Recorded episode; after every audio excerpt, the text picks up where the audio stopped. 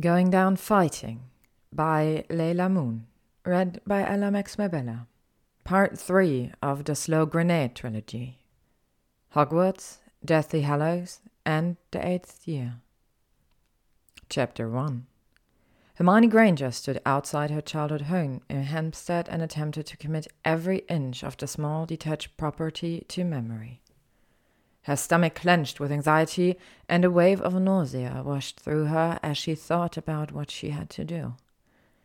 She had agonized for weeks over how to keep her mother and father safe during the upcoming war, knowing it was likely Voldemort would seek to find and torture them for information.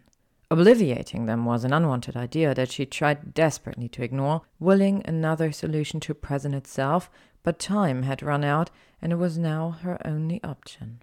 Her parents had always wanted to go to Australia, and that was some small comfort at least.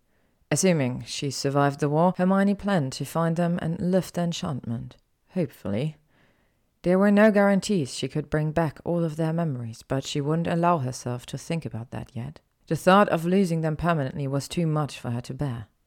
Steeling herself, she unlocked the pale grey front door and stepped into the entrance hall for what might be the last time. A voice called from the kitchen. Hermione? Just coming, Mum. She had spent a long time considering how their last evening together should go. Should she have dinner, stay the night, pretend like everything was normal? Or should she do the deed without announcing her presence at all? In the end, she had decided that sharing a cup of tea was an acceptable compromise. Hermione looked around at the cozy interior as she walked to the kitchen. She gave her mother a tight hug before leaning across to fill the kettle with water. Why don't you take a seat, dear? I'll bring the tea out when it's ready. She nodded and went into the lounge. A few minutes later, Jean Granger placed a pot of tea on the table as her husband, Richard, followed with the teacups. It's a good thing that you sent the owl. It's a good thing that you sent the owl to us when you did, she commented. We were meant to be going out this evening. Oh, I'm sorry, Mom. Oh, you should have said. Nonsense. We weren't expecting you home for a while yet, so it's a lovely surprise. How's school my love? Richard asked. Her voice was somewhat shrill as she nodded. Yep, all fine, fabulous, fab. Hermione couldn't miss the look that passed between her parents. That good, hey? Richard chuckled. It's just been busy. I can imagine, Jean said, nodding sagely. You're going into your final year now, after all. Your teachers will have had to make sure you're all prepared for the toads. Close, Hermione laughed. They're newts. They continued to chat comfortably about nothing in particular for a while longer. Eventually, Jean stood up from the sofa and collected their teacups together. Looking at Hermione, she asked, Lasagna okay for supper, love? Hermione swallowed. Sounds great. Thanks, Mum. Her father got to his feet as well and headed into the kitchen to help his wife, ruffling Hermione's hair fondly as he walked past. Hermione stayed seated for a long moment, willing away the hot tears that had begun forming behind her eyes. She knew she had to stop stalling. It was time. Padding silently into the kitchen, she smiled sadly at her parents' backs as they stood together by the sink, looking out at the garden. Her mother laughed at something her father said, and she lay her head against his shoulder. Hand trembling slightly, Hermione whispered the dreaded word. Obliviate. With another wave of her wand, she removed all traces of her existence from the house. A silent tear rolled down her cheek as the family photographs corrected themselves, now depicting just one smiling couple rather than a family of three. She made her way back to the entrance hall and placed two new passports and two Australian visas on the console table. Hermione didn't look back as she left the house, quietly pulling the door shut behind her. Choking back a sob, she walked quickly down the quiet suburban street until she came to a small park they used to visit as a family. Beneath one of the large willow trees stood a bench that had been dedicated to her grandfather. Hermione sat down heavily, running her fingers across the small silver plaque, and let herself cry. She cried for everything she had already lost and everything that was yet to come. The sun was low in the sky when she finally came back to herself. The park was empty and shrouded in an orange gold glow.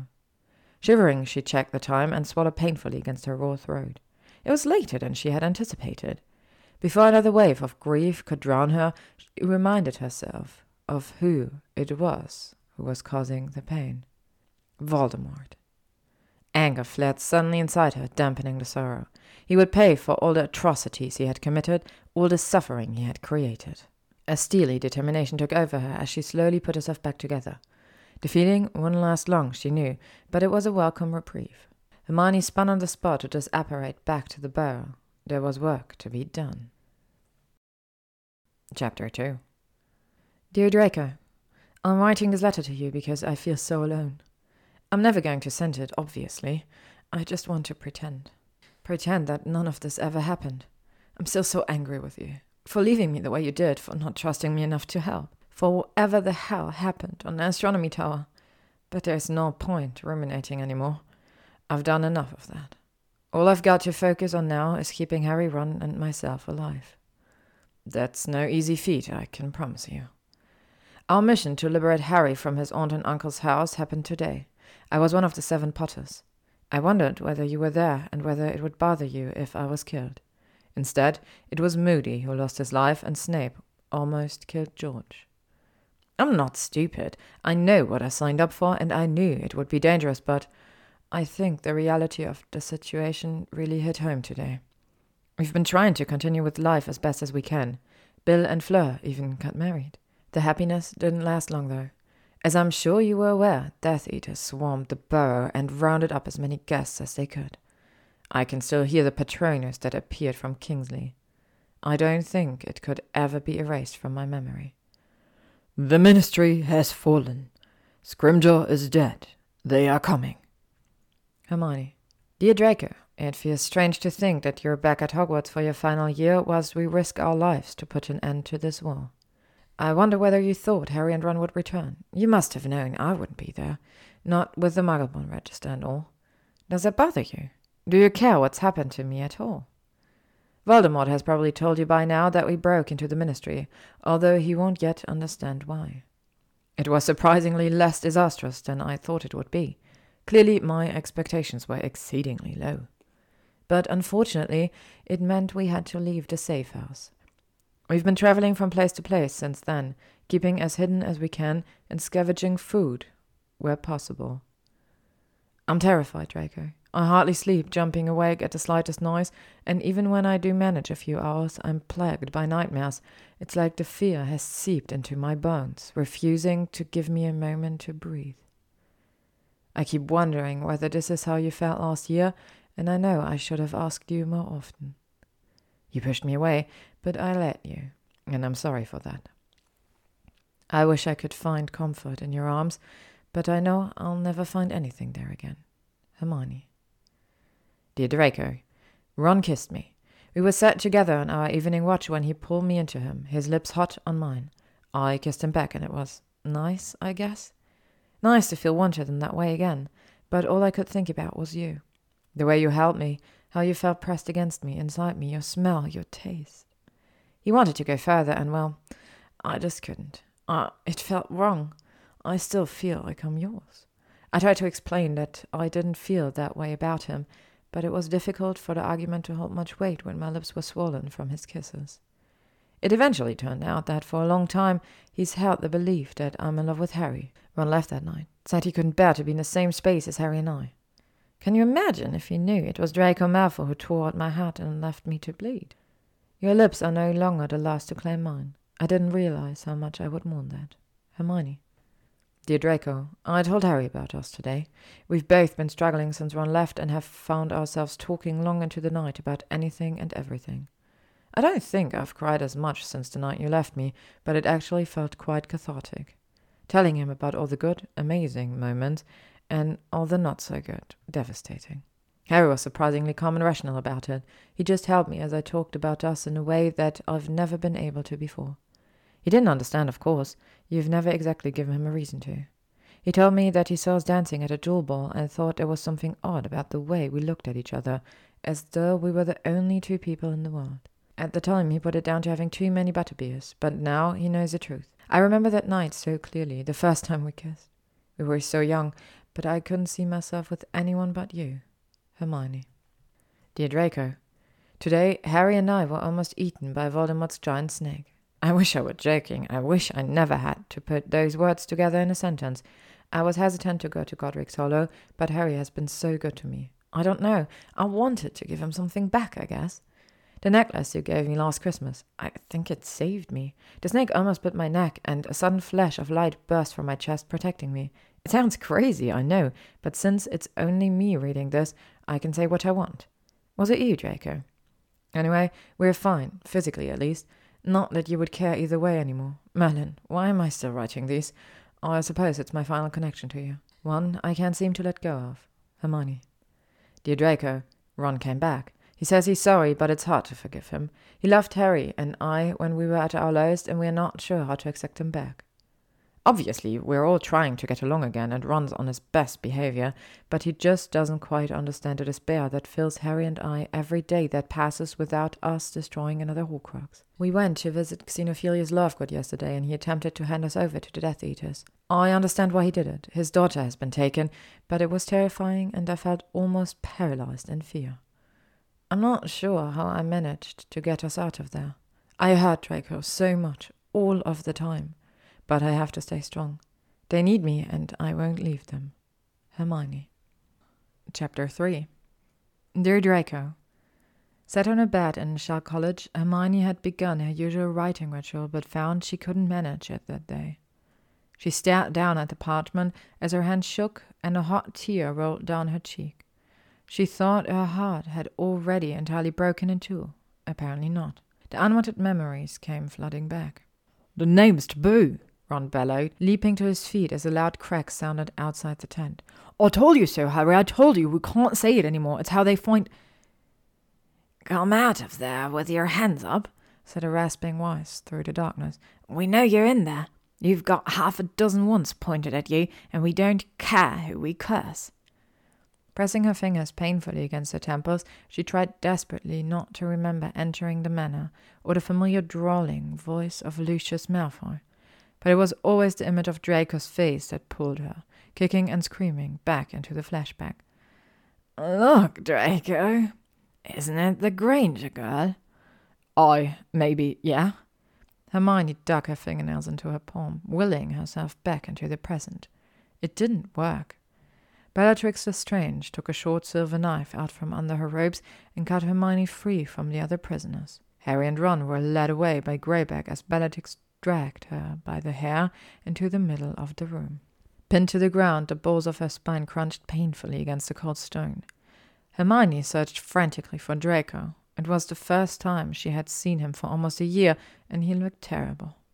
Dark circles were etched beneath his eyes and stood in stark contrast to his pallid face. His sharp features highlighted hollowed cheeks, and she could tell he had lost a significant amount of weight. Draco took a jerky step towards her, and then Hermione saw him freeze in place. A cold sweat slithered across her skin, and any hope she'd had left drained away. He would not be her salvation today. Hot, putrid breath ghosted across her skin as Bellatrix screamed. Know you stole my sword, Mudblood. What else did you take from my vault? What else? Hermione writhed, shaking her head desperately. We've not been in your vault. I haven't taken anything. Do not lie! Bellatrix snarled and spit sprayed across Hermione's face. Crucio! Hermione's screams echoed off the walls. It was pain beyond pain. Every muscle in her body stiffened with contractions, and she felt as though she were being burnt alive. How did you get into my vault? Bellatrix shrieked again. Did that dirty little goblin in the cellar help you? We only met him today. Hermione sobbed. We've never been inside your vault. It isn't a real sword. It's just a copy, just a copy. A copy? screeched Bellatrix. Oh, a likely story. The wild haired woman retrieved her knife again, and this time pointed it towards Hermione's inner arm. The cold blade whispered across her pale bare skin, and goosebumps formed beneath the metal. Hermione delved deep into Draco's storm grey eyes, bracing herself for what was to come. After the first slice, she floated above her prone form, watching with detached interest as one letter after another marked her permanently to form a terrible word. She could see her body writhing in agony and blood pour from the injury. We can easily find out, came Lucius' voice. Greyback, fetch the goblin. He can tell us whether the sword is real or not. Hermione was graced with a few moments of reprieve from the torture and plummeted back into her body. Images of happier times flooded into her mind, and these snapshots of the past alleviated some of the pain. Oh, well, Bellatrix said to Griphook when he was thrust in front of her. Is it a true sword? No, said Griphook. It is fake. Are you sure? Quite sure? She panted. Yes. Bellatrix leered nastily at the goblin. Good. And with a casual flick of her wand, she slashed a deep cut into the goblin's face, and he dropped with a yell at her feet. She kicked him aside. And now, she said in a voice that burst with triumph, we call it Dark Lord. Pushing back her sleeve, Bellatrix touched her forefinger to the dark mark. And I think, said Bellatrix, we can dispose of the mudblood. Greyback, take her if you want her. Hermione was vaguely aware of Harry and Ron pounding suddenly into the room, and one of them screaming, No! over and over again. Expelliarmus! Harry roared as Bellatrix's wand flew into his hand. Ron yelled, Stupefy! and Lucius collapsed onto the hearth. Jets of light flew around the room, making Hermione feel dizzy and nauseous. She was pulled roughly to her feet and held upright by Bellatrix. Her head lolled slightly. She could barely keep her eyes open. Bellatrix pressed something painfully cold against her throat. Stop, or she dies! she screamed. Drop your wands, or we'll see exactly how filthy her blood is. Ron and Harry stood rigidly, clutching their wands. I said drop them! Bellatrix screeched, pressing the blade into Hermione's throat. She could feel beads of blood drip down her sternum. All right, Harry shouted, and he dropped his wand to the floor. Ron did the same. Both raised their hands to shoulder height. Good, she leered. Draco, pick them up. The Dark Lord is coming. Harry Potter, your death approaches. A loud grinding noise came suddenly from above. The crystal chandelier trembled violently, and then, with a crack, it began to fall. Bellatrix was directly beneath it. Dropping Hermione, she threw herself aside with a scream. The chandelier crashed to the floor in an explosion of crystal and chains, falling on top of Hermione and the goblin, who still clutched the sword of Gryffindor. Glittering shards of crystal flew in all directions. Draco doubled over, his hands covering his bloody face. Ron ran to pull Hermione from the wreckage. He held her tightly to his chest as he disapparated, and she finally let the darkness take her. Chapter 4 Hermione had little time to recover from her ordeal before she, Harry, and Ron began planning their next move. Whilst she remained strong in their presence, nightmares continued to plague her, and she awoke screaming most nights. Only silencing charms kept the others from hearing her torment. The trio were to infiltrate Gringotts and search the Lestrange's vault. Harry was certain that one of the Horcruxes was hidden inside, considering Bellatrix's terror that they had been in there. It was agreed that Hermione would drink Polyjuice potion and transform herself into the woman who tortured her on the floor of Malfoy Manor. The idea of this terrified her. Each weeping cup on her arm seemed to throb more painfully as the day grew nearer. But whenever her breathing grew shallow and the fear sought to overwhelm her, Hermione would remind herself that she was imperative to the plan. She couldn't refuse. Hermione collapsed on long green grass, coughing and shattering. They had just leapt off the dragon after their escape from Gringotts, their mission a success. They all had angry red burns over their faces and arms, and their clothes were singed away in places. Harry and Ron winced as Hermione dabbed essence of dittany on their many injuries. Harry's eyes suddenly widened in panic as he slammed their hands against his forehead. He knows, Voldemort knows, and he's going to check where the other Horcruxes are, and the last one is at Hogwarts. What? Ron was gaping at him. Hermione knelt up, looking worried. What did you see? How did you know? I saw him find out about the cup. I I was in his head. He's angry and scared too. He can't understand how we knew, and, and now he's going to check if the others are safe. The ring first. He thinks the Hogwarts one is the safest because Snape's there, because it'll be so hard not to be seen getting in. I think he'll check that one last, but he could still be there within hours. Harry hadn't seen where in Hogwarts the Horcrux was, but he was determined to head there immediately. Hermione wished they had time to plan. It seemed incredibly stupid to charge recklessly into such a heavily warded location, but Harry was right. They could not risk Voldemort reaching the Horcrux first. Hermione and Ron had no choice but to grip tightly onto Harry's arm as he apparated them into Hogsmeade. She prayed they wouldn't run into Draco. Adrenaline cascaded through her as they narrowly avoided capture and, despite her trembling limbs, made it safely to the Hog's Head, where Aberforth Dumbledore summoned Neville, who led them into the room of requirement. To her surprise, most of Dumbledore's army were present, and those who weren't arrived shortly after. Harry had decided that he would finally involve them in the task ahead, although Hermione wasn't sure his speech instilled much confidence. There's something we need to find, Harry said. Something that'll help us overthrow you know who. It's here at Hogwarts, but we don't know where. It might have belonged to Ravenclaw. Has anyone ever heard of an object like that? Has anyone ever come across something with her eagle on it, for instance? Silence followed, and the students looked at each other, somewhat bewildered. Finally, Luna spoke up. Well, there's her lost diadem. The lost diadem of Ravenclaw. Disappointment floated around the room as the realization sunk in. The lost diadem.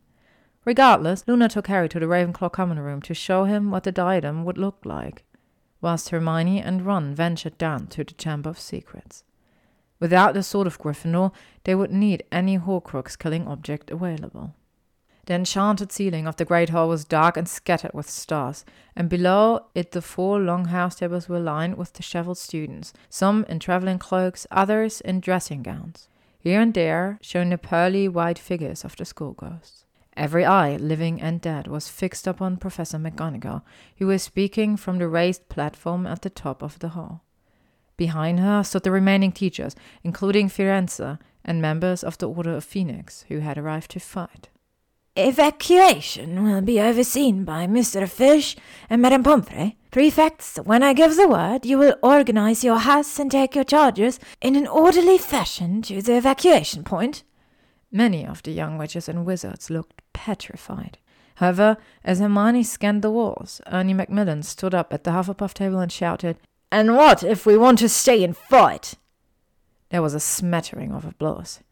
If you are of age, you may stay, said Professor McGonagall. The important thing is to get anyone else out of here safely. The quiet murmur of scared students filled the hall.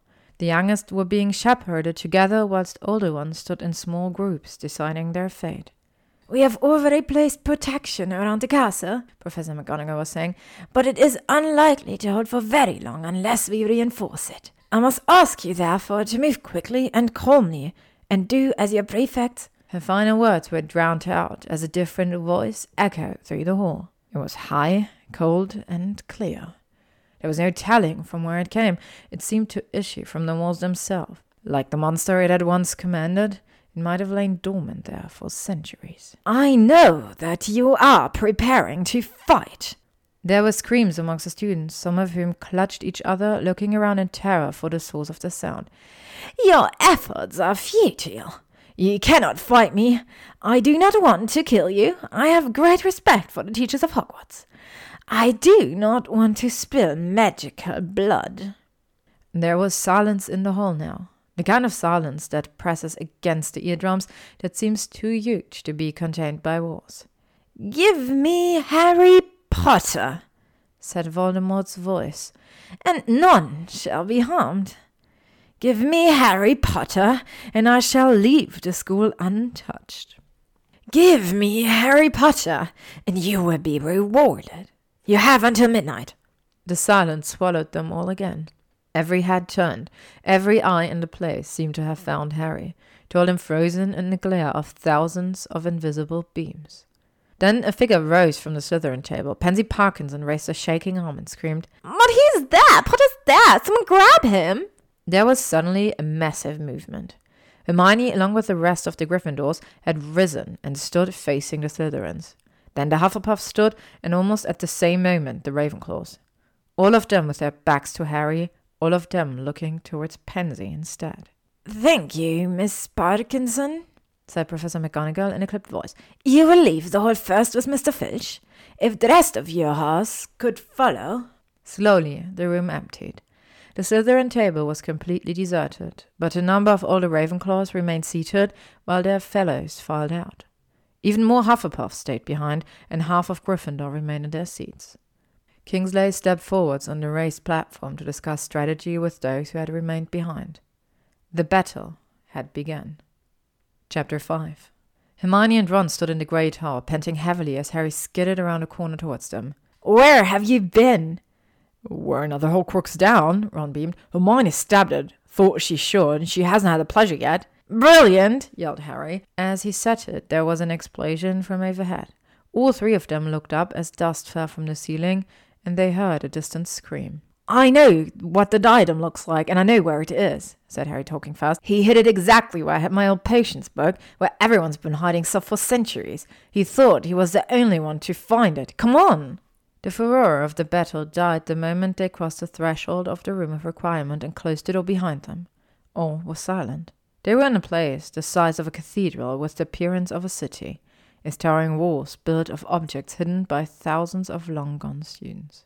They passed a stuffed troll and the vanishing cabinet Draco had mended last year with such disastrous consequences. Looking up and down the aisles of junk, Harry couldn't remember where to go next. Accio diadem! cried Hermione in desperation. Nothing flew through the air towards them. It seemed that, like the vaulted Gringotts, the room would not yield its hidden object that easily. The trio separated and sped off up adjacent aisles. Deeper and deeper into the labyrinth Hermione went. Her breath was loud in her ears, but she found nothing resembling the item they sought. Rifling through the weathered old cupboards and shelves, Hermione froze. She heard a voice so ingrained into her consciousness it could have been her own. That's my wand you're holding, Potter, said Draco. How did you get in here? Harry asked, ignoring the comment. I virtually lived in a room of hidden things all last year, he drawled. I know how to get inside. Another voice grunted.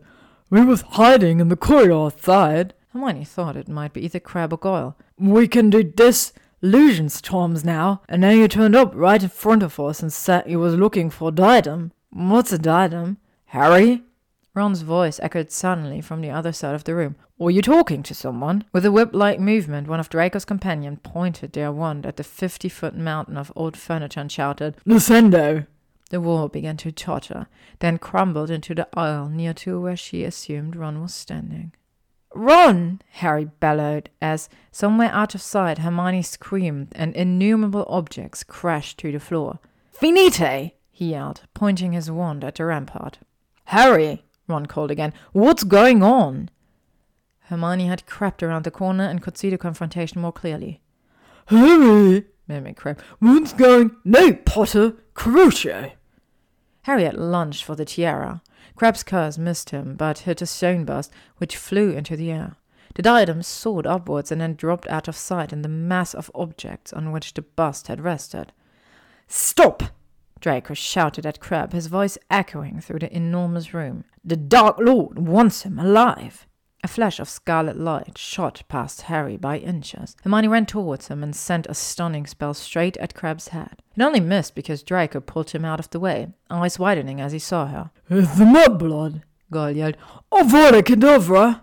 Hermione dove aside, and Harry flung a red jet towards Goyle, who lurched to the left, knocking Draco's wand out of its hand. It rolled out of sight beneath a mountain of broken furniture and boxes. Don't kill him! Don't kill him! Draco screamed at Crabbe and Goyle as he raced around the corner, disappearing from view. Taking advantage of their split second's hesitation, Harry wrote, Expelliarmus! Goyle's wand flew out of his hand and fell into the bulwark of objects beside him. Hermione was about to rejoin the battle when a strong arm pulled her backwards. She spun around and shoved her wand into the intruder's throat. It's me, a voice gasped. It's me. She didn't need him to tell her that. What the hell do you want? Draco wasted no time. You have to get out of here, Granger. He held her tightly and began dragging her away from the ongoing fight between Harry, Ron, Crabbe, and Goyle. Don't touch me, Malfoy! She spat angrily and wrenched herself out of his grip. Pain flashed across his features so quickly that Hermione almost missed it. But then there was anger blazing in his eyes instead. You're not wearing your ring, he growled. She looked at him in disbelief as an anxious peal of laughter escaped her throat. That, that's what you've decided is the most pressing concern right now. Suddenly, glimpsing a flash of green light, she dragged herself away from Draco and thundered towards it. Harry! she yelled. Goyle had shot the killing curse, and as Hermione whirled around, she hit him with another stunning spell. A roaring, billowing noise suddenly erupted behind them. Turning, they saw both Ron and Crabbe running as hard as they could up the aisle. The latter seemed to have no control over what he had done. Flames of abnormal sizes were pursuing them, licking up the sides of the junk bulwarks, which were crumbling to soothe at their touch. She heard someone cry, Run! Draco grabbed the stunned Goyle and dragged him along. Crabbe outstripped them all, now looking terrified. Hermione, Harry, and Ron pelted along in his wake, and the fire pursued them. It was not normal fire. Crabbe had used a curse of which Hermione had only read about once before. What can we do? she screamed. Harry seized a pair of heavy looking broomsticks from one of the nearest piles of junk and threw one to Ron, who pulled Hermione onto it behind him. With hard kicks to the ground, they soared up into the air. She searched desperately for Draco before catching Harry's eyes, pleading silently with him. He nodded once and swooped as low as he dared over the scorching flames to try to find the Slytherins. He could see nothing but fire. A wretched scream arose suddenly from amidst the terrible commotion. It's too dangerous! Ron gasped, hardly able to breathe, but Harry wheeled around in the air and dove down to where Draco and Goyle were huddled precariously. Hermione nudged Ron forwards, and he too plummeted through the billowing black smoke. She reached for Draco and dragged him onto the back of their broom. He held himself so tightly against her that it was almost painful. Ron steered him towards a rectangular patch on the wall, and moments later, clean air filled their lungs as they crash landed onto the stone floor. Harry, with an unconscious Goyle, followed closely behind. Despite a hacking cough, Draco leapt up and fell to his knees in front of Hermione. He ran his eyes carefully over her to make sure she wasn't injured and wrapped himself around her. She froze. It had been such a long time, and so much had happened, she didn't know how to respond. A second before her brain kicked back into gear, he had been hauled away from her. Ron stood facing Draco, looking incandescent with rage. His face a deep purple. What the fuck do you think you're doing, Malfoy? Draco took a step towards Ron, hand twitching against where his wand ought to be, but Harry pushed quickly between them. We don't have time for this, he said angrily. Nodding slightly, although clearly unimpressed, Draco moved away and asked, Crabbe, he's dead, Ron replied harshly. There was a brief silence before the unmistakable sound of dueling filled the corridor. Hermione looked around and her heart faltered. Death Eaters had penetrated Hogwarts. Fred and Percy backed into view, both of them battling against masked and hooded men. As Harry and Ron raced to help them, Hermione turned quickly to Draco. Run, she said fiercely. Take Goyle with you. You can't be seen with us. The torment that gripped him was painful to witness, but after a moment he did as she asked. Turning away, Hermione wondered whether it would be the last time she saw him. Chapter 6 Voldemort's voice reverberated around the shrieking shack as Hermione stared, transfixed down at Harry, who was kneeling beside Snape's lifeless body. You have fought valiantly, said the high, cold voice. Lord Voldemort knows how to value bravery, yet you have sustained heavy losses. If you continue to resist me, you will all die, one by one. I do not wish this to happen. Lord Voldemort is merciful. I command my forces to retreat immediately. You have one hour. Dispose of your dead with dignity. Treat your injured. Hermione shivered, wrapping her arms around herself. I speak now, Harry Potter, directly to you. You have permitted your friends to die for you rather than face me yourself. I shall wait for one hour in the Forbidden Forest. If, at the end of that hour, you have not come to me, have not given yourself up, the battle recommences. This time, I shall enter the fray myself, Harry Potter, and I shall find you, and I shall punish every last man, woman, and child who has tried to conceal you from me. One hour. Both Hermione and Ron shook their heads frantically, looking at Harry. It'll be all right, said Hermione. Let's let's let's get back to the castle. If he's gone to the forest, we'll need to think of any plan. She glanced again at Snape, fear burning ice cold in her veins, and then hurried back to the tunnel entrance with Harry and Ron. Small bundles seemed to litter the lawn at the front of the castle. It could only be an hour or so from dawn, yet it was pitch black. The three of them walked quickly towards the stone steps. The castle was unnaturally silent. There were no flashes of light now, no bangs or screams or shouts. The flagstones of the deserted entrance hall were stained with blood. Where is everyone? whispered Hermione. Ron led the way to the great hall. The house tables were gone and the room was crowded. Survivors stood in groups, their arms around each other's necks. The injured were being treated up on a raised platform by Madame Pomfrey and a group of helpers. The dead lay in a row in the middle of the hall. Hermione could see the Weasleys stood tightly together. George was kneeling beside Fred, and Mrs. Weasley was lying across his chest, her body shaking. Mr. Weasley stroked her hair, while tears cascaded down his cheeks. Hermione approached Ginny, whose face was swollen and blotchy, and hugged her tightly. As Bill, Fleur, and Percy moved to the side, she had a clear view of the bodies lying next to Fred. Remus and Tonks, pale and still and peaceful looking, apparently asleep beneath the dark, enchanted ceiling. The familiar feeling of nausea rose within her, but she remained stoic. This moment wasn't about her, and she had to remain strong for everyone else. When she eventually turned around, Harry was nowhere to be seen. Hermione realized almost immediately where Harry had gone, and to some extent understood why he had done it. She couldn't help but wonder at the similarities between his departure and Draco's the year prior. Both were doing what they thought best for those around them, and neither could tolerate saying goodbye. Regardless, this comprehension couldn't eliminate the intense grief that surged through her upon seeing Hagrid walk towards the castle, Harry cradled within his arms. Voldemort's voice swelled across the grounds and infiltrated her mind. Harry Potter is dead. He was killed as he ran away, trying to save himself while you laid down your lives for him.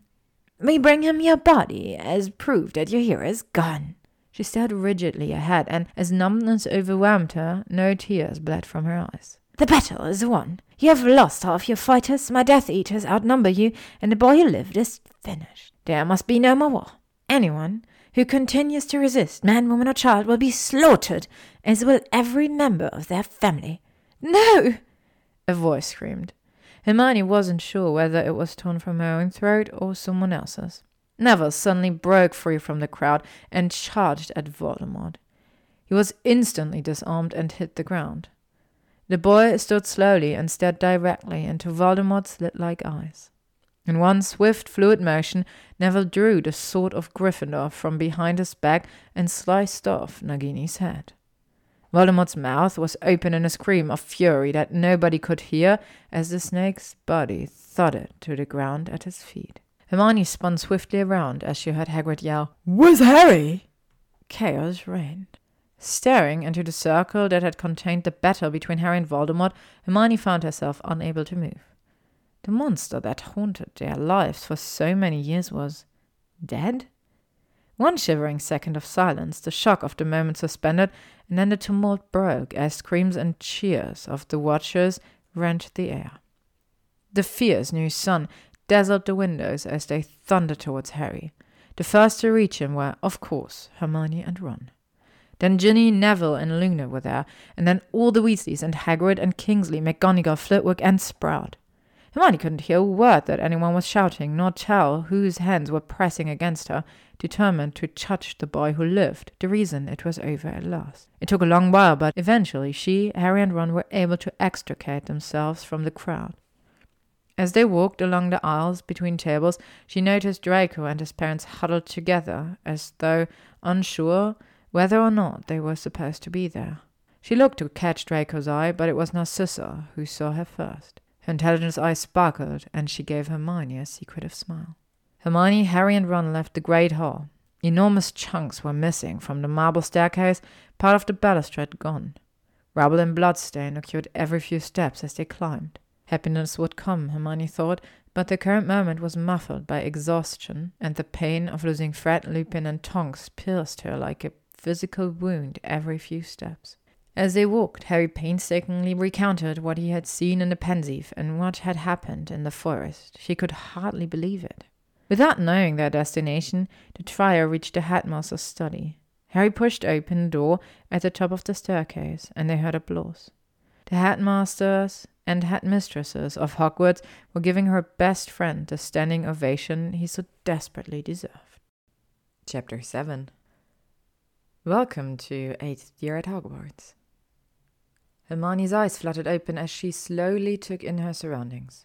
It had been three months since the Battle of Hogwarts, and only recently had she stopped waking up in cold sweat, heart pounding.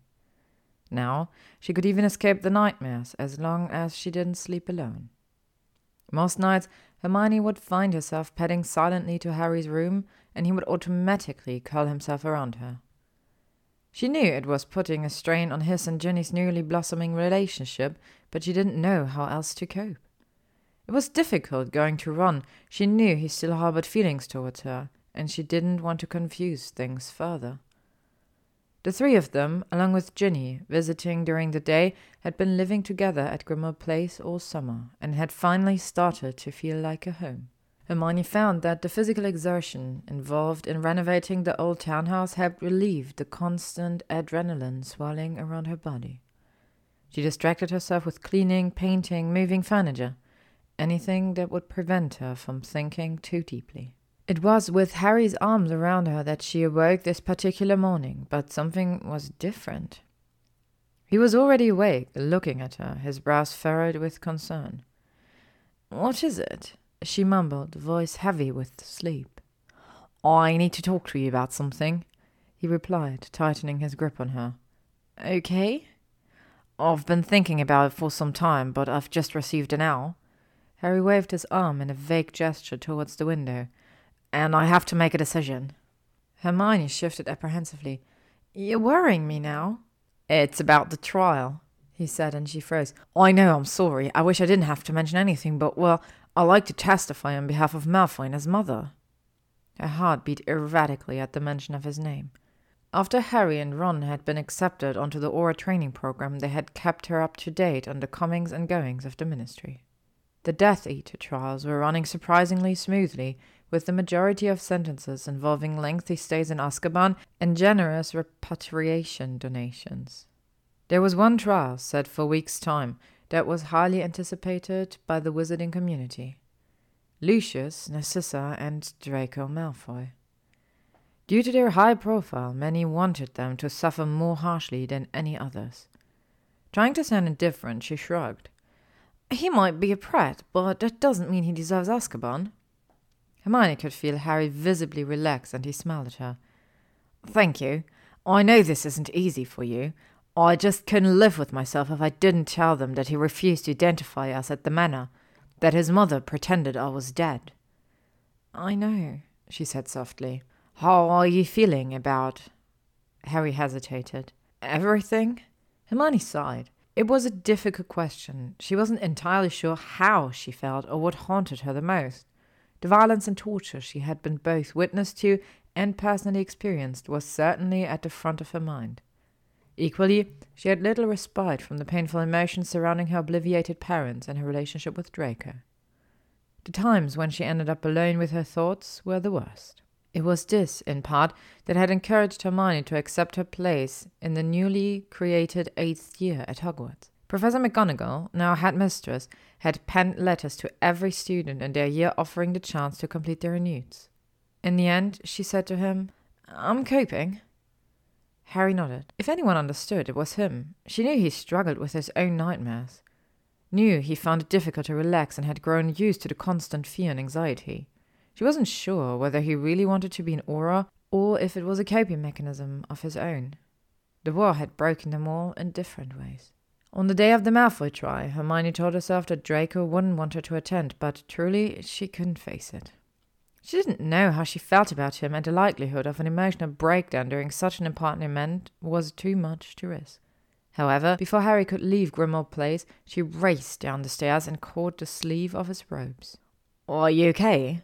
he asked. Slightly out of breath, she replied, No, but I couldn't let you leave without without saying something. She handed him a piece of parchment. It might help with the testimony. Thank you, Harry said softly as he gripped her tightly to his chest. When he arrived back that evening, Hermione was close to tearing her hair out with anxiety. She all but leapt up on him when he walked through the door, tightly hanging his robes up. What happened? she questioned. No time for pleasantries. He shook his head. Let me get a drink first, at least. Conjuring two fire whiskies, she led him downstairs to the kitchen. Harry was silent for a long time, taking slow sips from his glass. It was hard. The Wizengamot questioning was relentless, he said finally. Hermione, he didn't look good. She felt sick. Guilt furled its way around her stomach. Lucius has been sentenced to twenty years in Azkaban and a lifetime parole to follow. Narcissa is under house arrest for seven years, and Draco. He looked at her, confirming she was ready. He's to serve a year's probation at Hogwarts, completing his final year. They'll make their final decision after that. I guess. I guess it's the best we could hope for, she whispered. Harry nodded. There was an uproar. I think it was our two testimonies that swayed the decision. Ron was there? Hermione asked, confused.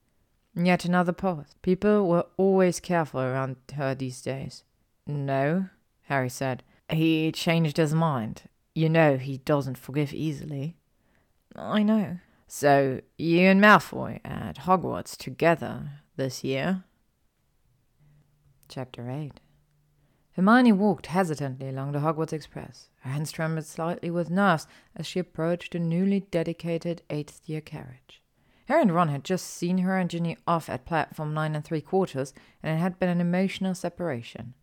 Hermione clung to their shoulders as they hugged, wishing they were coming with her. Heart pounding merciless in her chest, she slid the compartment door open, and every head whipped around to stare at the newcomer. In a moment of panic, she raised her wand and wiggled it in an awkward wave. A delicate snore drew her attention to the left, where four Slytherins were set. Her gaze caught on Draco, and she couldn't tear herself away from his storm grey eyes. He looked tired but healthier than she had seen him for a long time. The corner of his mouth crept up into a small smile, and she forgot how to breathe. Taking a step backwards, she fell into Neville, who had leapt up to greet her. She turned swiftly and let him lead her over to where he and Parvati were sitting. I'm so pleased you're here, Hermione, Neville grinned. We thought there would only be two Gryffindor representatives for a while. Hermione glanced around to take note of her peers, who were just twelve in total. Ernie Macmillan, Hannah Abbott, and Megan Jones from Hufflepuff. Michael Corner and Lisa Turpin from Ravenclaw, Draco, Blaise Zabini, Theodore Nott, and Pansy Parkinson from Slytherin, herself, Neville, and Parvati from Gryffindor. Not many of us chose to come back, Parvati commented quietly. Padma? Parvati shook her head. She couldn't face it, opted for distance learning through owl post instead. The train hadn't been moving for long before Professor McGonagall swept into the carriage, clasping her hands together as she addressed them. I know it's unusual for you to see me here, but I wanted to take a moment before arrival to welcome every single one of you. I can appreciate that settling back into life at Hogwarts might be a challenge, given what you have all been through this year. The headmistress looked at each of them in turn, grief filling her eyes. We have decided, therefore, to unite you all into one house for your final year. McGonagall paused, taking in their shocked expression before continuing. This means you will be sharing a common room, as well as a table in the Great Hall. Of course, you might choose to sit with others for meals. That is your choice. Interhouse unity is something we would like to encourage between all students, and U12 will be crucial to its success. When we arrive this evening, I recommend you head straight to your new common room and settle in. Get to know each other while I let the rest of the school know about the changes. We look forward to seeing you in the morning. As McGonagall left the carriage, Hermione, Neville, and Parvati exchanged looks. It was going to be an interesting year. The eighth year common room was cozy and peaceful. The color palette included elements of all house colors, but they were toned down and interspersed with neutral hues. One side of the room was dedicated to studying and housed a long wooden table and chairs placed in front of an ornate bookshelf. The other side presented the students with numerous comfy sofas and armchairs laid out in a semicircle before a red brick fireplace. The center of the back wall stood a small staircase that led to bedrooms and bathrooms. An uncomfortable silence descended upon the group as no one was entirely certain about how to begin their journey towards inter-house unity. Right, said Blaise, stepping to the front of the crowd. This is incredibly awkward, and the only thing I can think of to ease our collective pain is to play truth or dare, getting ragingly drunk and completely embarrass ourselves. Who's up for it? The silence extended, and Blaise widened his eyes bleedingly. Fine, snapped Pansy, moving towards the sofa. I'll play, what you owe me. Encouraged by this, the rest of the students shuffled in the same direction. Hermione would rather have eaten flobberworms for the rest of her life than play truth or dare, particularly with Draco in the room, but she was loath to alienate herself from the group so early on. She did, however, sit purposefully as far away from the tall blonde as possible, which placed her next to a different Slytherin boy. Settling herself on a comfortable two-seater, Hermione said, Hi, you're Theodore Nott, right? Please, call me Theo, Hermione. He replied with a smile. She had never really noticed Theo before. She supposed Draco was the only person she had ever really found attractive. Theo was objectively very handsome. He had high cheekbones, long eyelashes, and a strong jawline. all of which was framed by smooth, dark brown hair, carefully shaped into a sweeping fringe across his forehead.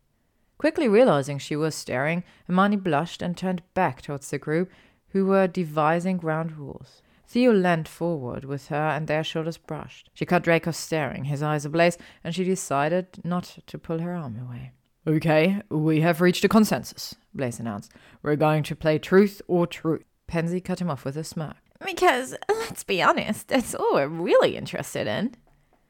Thank you, Pansy, he conceded. Also, the Gryffindors have requested we add Veritaserum to the fire whiskey bottle. Apparently, we're going to have to work on our inter-house trust. Hermione was now close to bolting. She did not want to answer questions under the duress of Veritaserum. Theo pushed gently against her arm and murmured, you okay? Just not a fan of the truth potion aspect. It'll be all right, he promised. We're all in it together. Hermione gave him a small smile as Parvati passed her a glass. Blaise clapped. Right then, down this first drink and we'll get started. The questions started off fairly neutral, but then, as the alcohol flowed, became increasingly risque. Hermione attempted to keep them all on track. What made you decide to come back for eighth year? However, this was met by resistance and groan. So, said Parvati, who do you fancy most in this room? Working around the group anti-clockwise, the answer flowed easily. To her surprise, Theo said, blushing furiously, Hermione. She suppressed a burn of jealousy each time someone said Draco, who answered without hesitation. Hermione. Everyone eyed him curiously, but he only shrugged. Granger. Draco prompted with an amused look. She smiled brightly at him. In this exact moment, with her frustration so close to the surface, she could just about truthfully say it was not him. Theo. Bad luck, Draco mate. Blaise laughed. Draco frowned imperceptibly, and his posture stiffened. It was Pansy's turn next. How many people have you kissed? Hermione's leg bounced anxiously as her response flowed in, ranging from none to a surprising seventeen. When everyone looked at her expectantly and she answered, Two, she could have sworn she felt heat radiate from Draco. His eyes never left hers as he ground out, Who have you kissed? The tension between them was palpable, but thanks to the fire whiskey, most of the group remained oblivious, busy gossiping about their various kiss scenarios. Ron, Hermione muttered. Ernie began to ask another question when Draco interrupted him.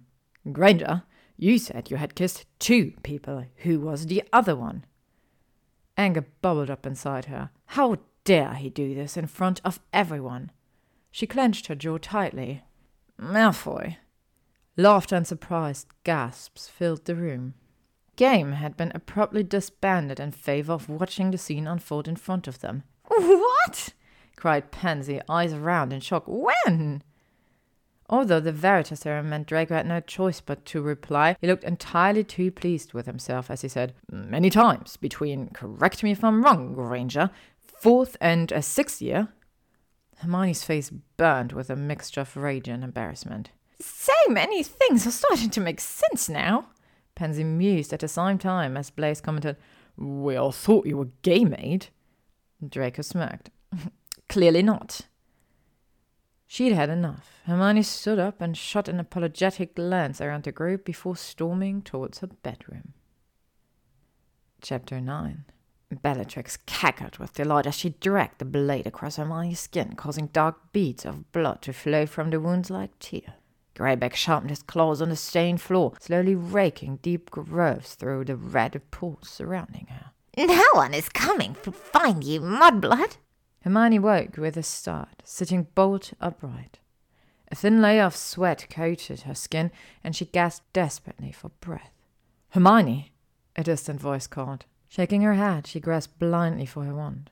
Why hadn't she woken up? Hands were suddenly gripping her shoulders, and she screamed frantically, trying to get away. The voice seemed familiar this time. It's okay. It's okay, it said soothingly. It's just me. She blinked rapidly, desperately trying to clear the fog from her mind. You were having a nightmare. It's okay. I've got you. Take some deep breaths. The bed dipped and warmth enveloped her as Draco pulled her to his chest, wrapping his arms securely around her body. What are you doing here? she croaked. I'm sorry. I just. I heard you screaming. I had to see if you were okay. Rubbing her eyes, she realized that in her anger she must have forgotten to use locking and silencing charms. I don't sleep properly anymore, she admitted quietly. Not unless there's someone with me. I know how you feel, he said, shifting behind her. What was it about? Hermione unconsciously moved her hand towards the letters etched into her arm, fingers brushing gently against them. The manor. I'm sorry, Draco whispered, pulling her closer. I'm so sorry. Well, you found me, she murmured sleepily, her breath growing slower. This time she awoke peacefully as pale sunlight began creeping into the room. She was cocooned protectively within two warm, muscular arms, and the scent that wound around her felt like home. Then, stiffening suddenly, as she remembered the previous night. This wasn't a dream. He was really there. It was too much too soon, and she needed him gone. Draco, she hissed. Stirring, he groaned and curled them more tightly together. Hermione pushed herself away and stood abruptly to the side of the bed. She repeated his name, louder this time, and threw a pillow at his head. The noise he made didn't sound entirely human, but at least he was awake. You have to get out, she told him, arms folded across her chest. No, Granger, he growled, pressing his temples tightly. We need to talk about. About everything. It had not yet been twenty four hours since her arrival at Hogwarts, and she could already feel her anger rising again. It was too early, and she needed coffee. What do you want to talk about, Malfoy? Where do we even begin? You kissing fucking Weasley, he ground out. That's where you want to start? Hermione cried, staring at him incredulously. In the grand scheme of things, I'm fairly certain that rate's pretty low down on our combined list of sins. You said always. You said you would always be mine. Oh, I am so sorry, she said derisively. I didn't realize always included me being wordlessly abandoned so you could attempt to murder our headmaster and also being tortured on the floor of your home while you, you stood back and did nothing.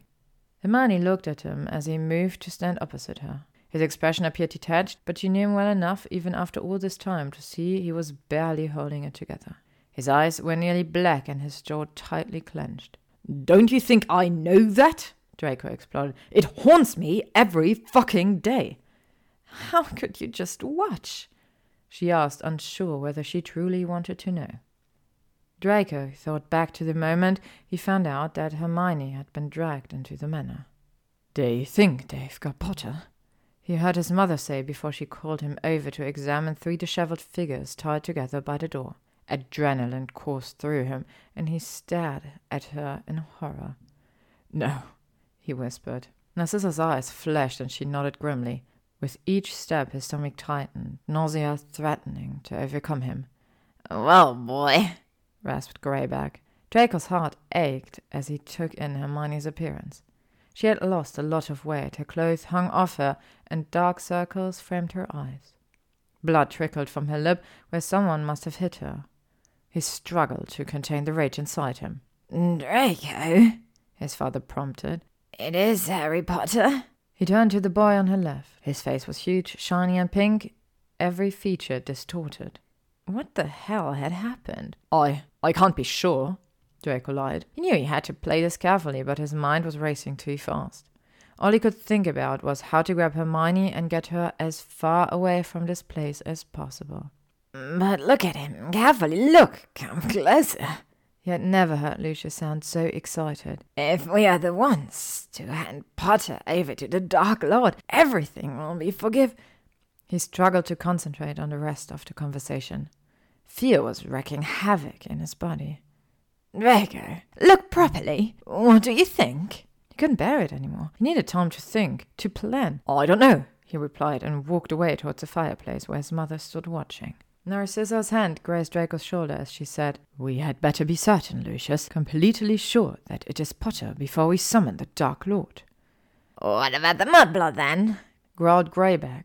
Draco ripped around, his heart plummeting. He couldn't think straight.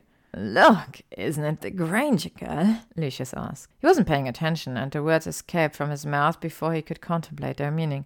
I, maybe, yeah. Oh gods, what had he done? He'd needed to remain nonchalant, but his response was almost a positive identification. How was he going to get her out of this? When Bellatrix swept into the room, her black eyes darting from face to face, he was only just able to suppress a shudder. She began shrieking and yelling, giving orders and waving her wand erratically. Take the prisoners down to the cellar. Bellatrix nodded. All except, except for the mudblood. Weasley screamed out for her as he and Potter were dragged away, and Hermione pushed to the center of the room. Draco could see her frantically searching for him and then relax imperceptibly when they locked eyes. This was it. Although the wards prevented him from disapparating her from the manor, he could apparate them to his room. From there, they would have to be quick, but he could dismantle them enough to get out. He knew his parents might never forgive him, but his actions wouldn't put them in any additional danger. Although his aunt was mad, she wouldn't hand them over to the Dark Lord. No one needs to know that Hermione was ever there. Draco took a step forwards the moment Bellatrix pinned Hermione to the ground, but before he could act, he saw his mother's wand hand flick almost imperceptibly. His muscles began to tighten until he was locked in place, paralyzed by a freezing charm. While his exterior was the definition of indifference, as Hermione began screaming, he screamed with her. He thrashed and yelled inside his head until his throat was raw. It was pain like he had never experienced it before. Watching her being tortured and yet powerless to stop it. He had left her at Hogwarts to protect her. How had things gone so badly wrong? Draco couldn't fight his mother's spell. She was too strong, so he used the only skill he had left to him, legilimency. Conjuring up the six years of memories between them, he gently slipped them into her mind, desperately hoping the images might provide some semblance of relief. When Potter and Weasley finally came pounding back into the drawing room, his mother relinquished her hold over him, and it was all he could do not to collapse to the floor. His vision flickered in and out as he trembled with exhaustion. And, well, you know what happened from there, he finished. Hermione's eyes swam with tears. I remember, she whispered.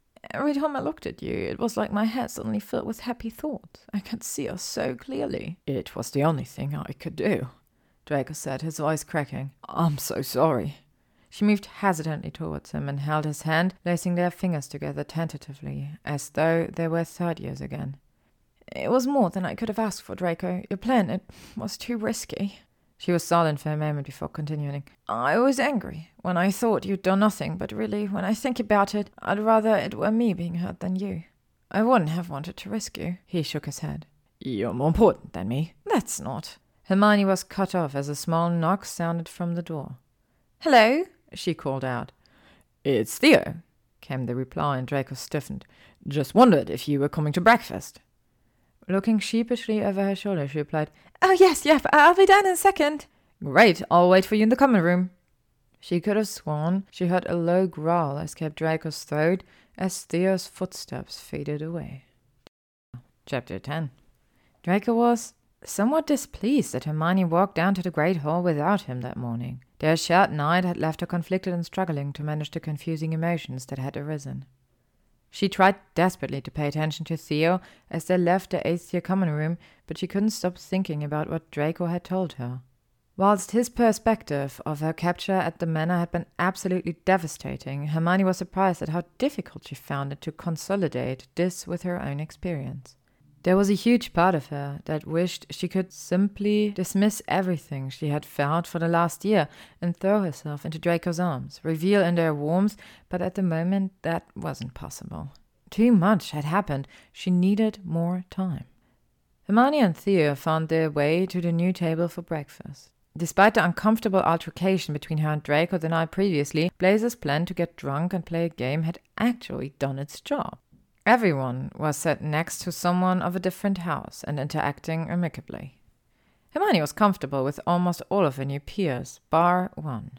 She had little to do with Pansy so far, but each glance in the former Slytherin's direction took her back to their last moment together in the great hall. But he's there! Potter's there! Someone grab him! Pansy had initially looked as though she might sit next to Hermione, grinning wickedly in her direction, but only quickly took the place she coveted. There was something bizarre about people wanting to sit next to her. Harry and Ron had always been there, but no one else had chosen her. She ignored the small voice that told her otherwise. Professor McGonagall walked over to the eighth year, surprised at how well they appeared to be getting along, and handed out their new timetables. There were certain classes which would include only these students, but they would mostly be mixed with the year below. Hermione was in the process of memorizing her week when the familiar flapping of wings filled the hall. Feathery blurs swept across the pale blue enchanted ceiling as soft hoots resonated around the walls. A small barn owl landed gracefully beside Hermione's plate and dropped an envelope for her. Immediately recognizing the neat handwriting, she clutched the paper tightly in one hand whilst giving the owl a piece of bacon with the other. Quietly packing up her things, she stood and quickly left the great hall before anyone could ask where she was going. After so many years in the school, many of which involving disappearing with Draco, she knew the best spots for someone looking to remain hidden. Seating herself in such an alcove opposite of the room of her first class, Hermione carefully opened the envelope and read the short note. Dear Miss Granger, my apologies for the delay in getting back to you. Unfortunately, I have limited new information to share. As you are aware, I met with your parents last month to assess their situation. We have begun a cordial friendship, and I hope to commence stage one of the memory retrieval process in the coming weeks. I will write again as soon as I have additional news. Yours faithfully, Patrick Jennings. Hermione's eyes burned, but she refused to cry. Although it wasn't the news she hoped for, it also wasn't entirely unexpected. She had known when she obliviated her parents that it would be challenging, perhaps impossible, to reverse the process, and so she had to accept the consequences. It was Harry who introduced her to Patrick through his connections in the ministry. Whilst he had never attempted such a complex procedure, he was enthusiastic, and she supposed that would have to do. Those who specialized in memory reversal and had years of experience cost significantly more money than she would ever be able to afford. Footsteps suddenly echoed down the corridor, and Hermione got swiftly to her feet, hoping no one noticed a slight flush to her cheeks. She was pleased that it was Ginny she saw racing towards her. Charms was one of their shared subjects, and Hermione felt a sense of calm overcome her that only happened when she was in the company of a few certain individuals. How was your first night back? Ginny asked. Oh, yes, uh, fine, Hermione replied quickly. How was yours? Ginny looked at her suspiciously. I'm having flashbacks to the Yule Ball. When you wouldn't tell me who you really wanted to go with. Hermione wasn't entirely sure why she still hadn't confided in Ginny about her relationship with Draco. At first, it was because of Ron. She didn't want to put her friend in a position of having to lie to her own brother, and then had just started to feel too awkward. Now, though, she found herself craving the brutally honest opinions that only Ginny could provide. Shall we catch up later? Hermione suggested. Ginny beamed. Meet in entrance hall after dinner. We could go to the Three Broomsticks. Whilst eighth years were permitted to visit Hogsmeade at any time, this wasn't the case for the other students. Hermione almost admonished Ginny's idea before deciding to keep her mouth shut and nodding instead. She could do with a drink. The rest of the day went quickly, and it felt like no time has passed before Hermione walked into the Three Broomsticks with Ginny that evening. It wasn't particularly busy, but the flickering orange hearth and the floating candles illuminated the room to create a warm and homely atmosphere. Although they couldn't see any teachers present, the two girls chose to sit in a corner towards the back of the pub. This location had the added benefit of Hermione being able to sneak them fire whiskey without too much difficulty. Setting down the drinks, Ginny's eyes widened slightly. Are we expecting more people? she teased. It's energy saving. Hermione glowered as she downed the first glass in one gulp, wincing slightly as her throat burned. We won't need to get out of our seats as much. Ginny nudged her. Come on then, what's going on? Looking down at the table, she sighed. You promise not to hate me? The redhead rolled her eyes and gestured for Hermione to continue. Well, you know Draco Malfoy. Yes, Hermione. I know Draco Malfoy. Good, yes, she said, nodding, as though this might not have been the case. So, you see. There was another pause as she started on her second drink. I know him too. Well, I know him well. You know him well? Ginny repeated. How? Well? Very? Hermione Jean Granger! Her friend shrieked. Tell me everything! And so she did. Hermione told Ginny a story of friendship and falling out, love and hurt, first times and possibly last times. Whilst it helped that she had already shared everything with Harry, there were moments when her heart still clenched painfully at these memories. When she had finished, a pensive silence fell, and Ginny stared at her in disbelief. Shit, she said finally. I think we need another drink. Grateful for the reprieve, Hermione leapt to her feet, stumbling only slightly. That is by far the wisest thing I've ever heard you say, Gin. She took some deep breaths at the bar, trying to clear her mind and refocus back on the present. I just can't believe you've been friends with a ferret for eight years and dated him for three, Ginny said, shaking her head.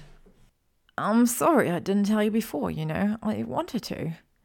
Does Ron know? Hermione's cheek took on a slight pink tinge as she fiddled with the hem of her robe. No, only you and Harry.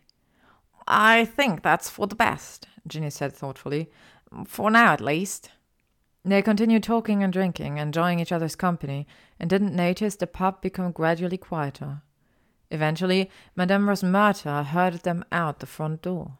Throwing ropes over their shoulders, Hermione and Ginny began to walk back to Hogwarts. Linking arms for warmth, they braced themselves against the biting cold, every breath showing itself as a plume of white steam. I feel guilty, Hermione admitted at one point, the alcohol thrumming through her veins helped ease the pain of honesty. I should have gone to his trial, been there for him. Every time I look at him, it reminds me that I spent so long being angry. I never stopped to think about what he might be going through. Don't forget, he still did some shady things, Hermione. I know he unceremoniously left you in the library naked. Ginny snorted, shrilling the last word a little too loud. Unsure why she found such a devastating event suddenly hilarious, Hermione burst into a peal of laughter. Ginny gasped for breath.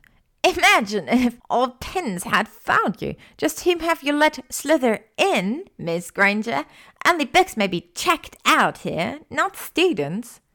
Oh, Godric, Hermione hiccuped, tears streaming down her face. She couldn't remember the last time she felt this light, happy, she thought, as though everything was going to be okay. She crept as quietly as she could back into the eighth year common room and slowly pushed open her bedroom door. Although the cold walk had helped her sober up, she wasn't as vigilant as usual and therefore missed the other presence in her room. Granger? Hermione startled. Oh, I'm sorry, Draco said groggily from an armchair by the window. I just didn't want you to have to sleep alone again. She grumbled something under her breath about locking charms and privacy, but gestured him towards the bed. Having been worried about what her next nightmare might entail, she was secretly relieved that he had come. Theo popped over, by the way, Draco said conversationally as he settled next to her. I asked if I could take a message for you, but he declined. I don't think he'll be stopping by again any time soon. What did you? he interrupted. In more important news, where have you been?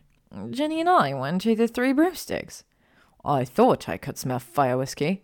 Draco smirked. Drinking on a school night, Granger? What has gotten into you? She ignored the comment and, frowning at one of his hands that lay between them, brushed her fingers across the ring she had given him. Have you worn this the whole time? No, he said, shifting closer to her. After after I left Hogwarts, I took it off because I couldn't bear to feel it or see any messages after you read my letter, and then. She looked at him sharply and interrupted. What letter? The one I left for you in the library. I didn't see any letter, Draco. What? he spluttered. So you thought I just left without a word? She nodded. Fuck. The soft patter of rain against the window drew both of their attention away for a moment. Hermione turned over so she could look out at the blanket of stars. She rarely closed her curtains these days. It made her feel suffocated and anxious. Draco pulled her closer to him and wrapped an arm around her waist. Where do you go from here? she sighed eventually. What do you want? You, he murmured. I want you to be mine again. Hermione thought back to her conversation with Ginny. I. I can't, Draco. She hesitated, feeling him tense behind her. I can't go back to sneaking around and hiding things from people I care about. His response came almost immediately. That's fine. We won't. You don't mean that, she told him. You're not thinking about implications. I do, and I have.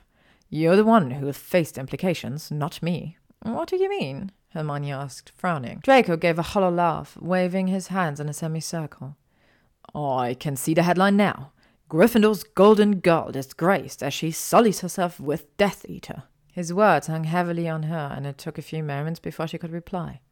You know, that doesn't bother me. If anyone thinks that, it's their problem, not ours. Hermione felt his grip on her tighten. I'm more concerned about how your parents would react. All sorted. It was late, and her eyes were starting to feel heavy. How can I trust you after all the lies you've told? Draco kissed her softly and said quietly, I'll never lie to you again. Chapter 12 When Hermione woke that morning, head panning slightly, she was still comfortably entwined between Draco's limbs. Logically, she knew they were playing a dangerous game. The blurring lines of their relationship would inevitably lead to heartbreak. But she felt powerless to stop it. Pushing these thoughts from her mind, she carefully extricated herself from his arms and, before turning to leave and get ready for the day, allowed herself a moment of weakness and indulged in admiring his sleeping form. He was always beautiful, but in sleep he looked almost angelic. Hermione scoffed at the thought. His white blond hair fanned across the pillow, and he looked serene, with no smirks, sneers, or frowns contorting his features. Shaking her head, she made her way to the girls' bathroom. Draco was still there when she re entered her room, sitting in her armchair and looking perfectly at home. Where's your necklace? he asked pleasantly. Hermione automatically brought her hand to her bare chest. Oh, I keep forgetting you don't know what happened while we were looking for Horcruxes. He gave her a formidable glare. I shall refrain from commenting on the particular suicide mission, his jaw clenched. But why would you forget that I don't know? No particular reason, she said, instantly realizing her mistake. So, the necklace? Draco growled. Granger? Her face was now decidedly warm, and she knew he wouldn't let it go. Fine, fine. I missed you, so, well, I wrote pretend letters to you about what we're doing. Happy now? His eyes blazed and he stepped forward, twisting her curls through his fingers. He tilted her head back and claimed her mouth in a searing kiss, before suddenly realizing himself. Sorry, he muttered, dropping his hands. The pink tinge in her cheeks showed no sign of fading, so she continued as though nothing had happened. Yes, well, the necklace. Harry and I gone to Godric's Hollow, and Voldemort's snake attacked us. What? Don't interrupt. Clearly I am fine. Anyway, I wondered whether the necklace you gave me. Oh, this sounds stupid. But I wondered whether it, well, saved me. Draco's eyes were wide as he digested this information. Obviously, I hoped you'd never have to find out, but yes, it probably did save you. He ran a hand through his hair. I charmed it to rebound one magical attack against you back to the asylum. I suppose the snake was so interconnected with Voldemort, so it counted as magical, Hermione mused. That would make sense. Well, thank you for, you know, she gestured awkwardly towards herself. Draco beamed. Saving your life? Yes, that. Why did you want to know where the necklace was anyway? He opened his palm, which contained the bracelet he had given her and the ring that matched his own. I am plotting, Granger, he smacked. Plotting. Despite his clear lack of boundaries when it came to her possessions, Hermione couldn't help the corners of her mouth turn up. It had been a long time since she had last seen him in such a good mood. Draco wanted to walk down to the great hall together that morning, to which she adamantly refused. As a compromise, they left her bedroom at the same time and subsequently went their separate ways. She soon came to regret this decision, as upon leaving the common room a voice shrilled her name. She sighed inwardly as she turned and saw who it was. Parkinson. Don't sound quite so pleased to see me. People will talk. Hermione glowered and continued walking, assuming Pansy would catch up. As they reached the first set of stairs, she noticed a dark haired girl open her mouth, close it, and then open it again. Are you in pain? Hermione inquired. Through gritted teeth, Pansy answered. No, Granger, I just. I wanted to, well, to apologize. Oh? Yes, I was surprised too. An uncomfortable silence swirled around them as they waited for another staircase to move in their direction and provide passage down to the great hall. Hermione shifted and, unable to tolerate the quiet, asked, For something specifically? other than being a bit of a twat for however many. Yes, yes, Pansy said with a forced laugh. I'm sorry offering up Potter to the dog. To him. Ah. I was scared, she admitted. Self preservation and all that, well, it kicked in. Hermione considered the apology. It was undoubtedly not one of the best she had ever received, but it felt truthful, and so she nodded her forgiveness. They continued to walk in silence. So, said Pansy, eventually elbowing Hermione's side. You and Draco, hey? Apparently, she and the former Slytherin were now friends. Oh, It's nothing. Pansy rolled her eyes. I know, that's not true, Granger.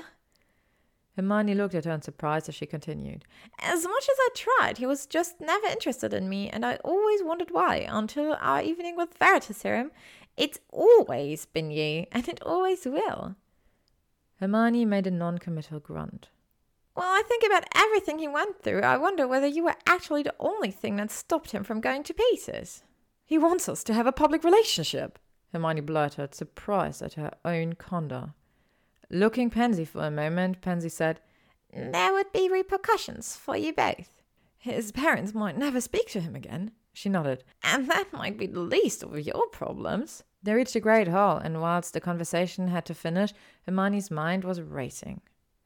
All she had wanted before the war was for everyone to know about her relationship with Draco, and now, with the mindset of someone who felt much older, she wasn't sure whether it was the right decision. As she and Pansy sat down, however, any lingering thoughts were banished from her mind at the look of horror etched on Draco's face. The two girls laughed, perhaps a little excessively, and Hermione decided she had made a good decision regarding forgiveness that morning. Theo was unmistakably avoiding eye contact with her, and she reminded herself to ask Draco what he had said or done the night before. As she began to choose breakfast items for her plate, Professor McGonagall approached their table, and an instant hush fell. I'm pleased to hear that you have all been settling into your new accommodations and getting along well, the headmistress said, smiling genially. In the most recent staff meeting, we were hoping to entrust the twelve of you to organize a whole school event based on the theme of interhouse unity. She looked around at the students. Do you think that would be possible?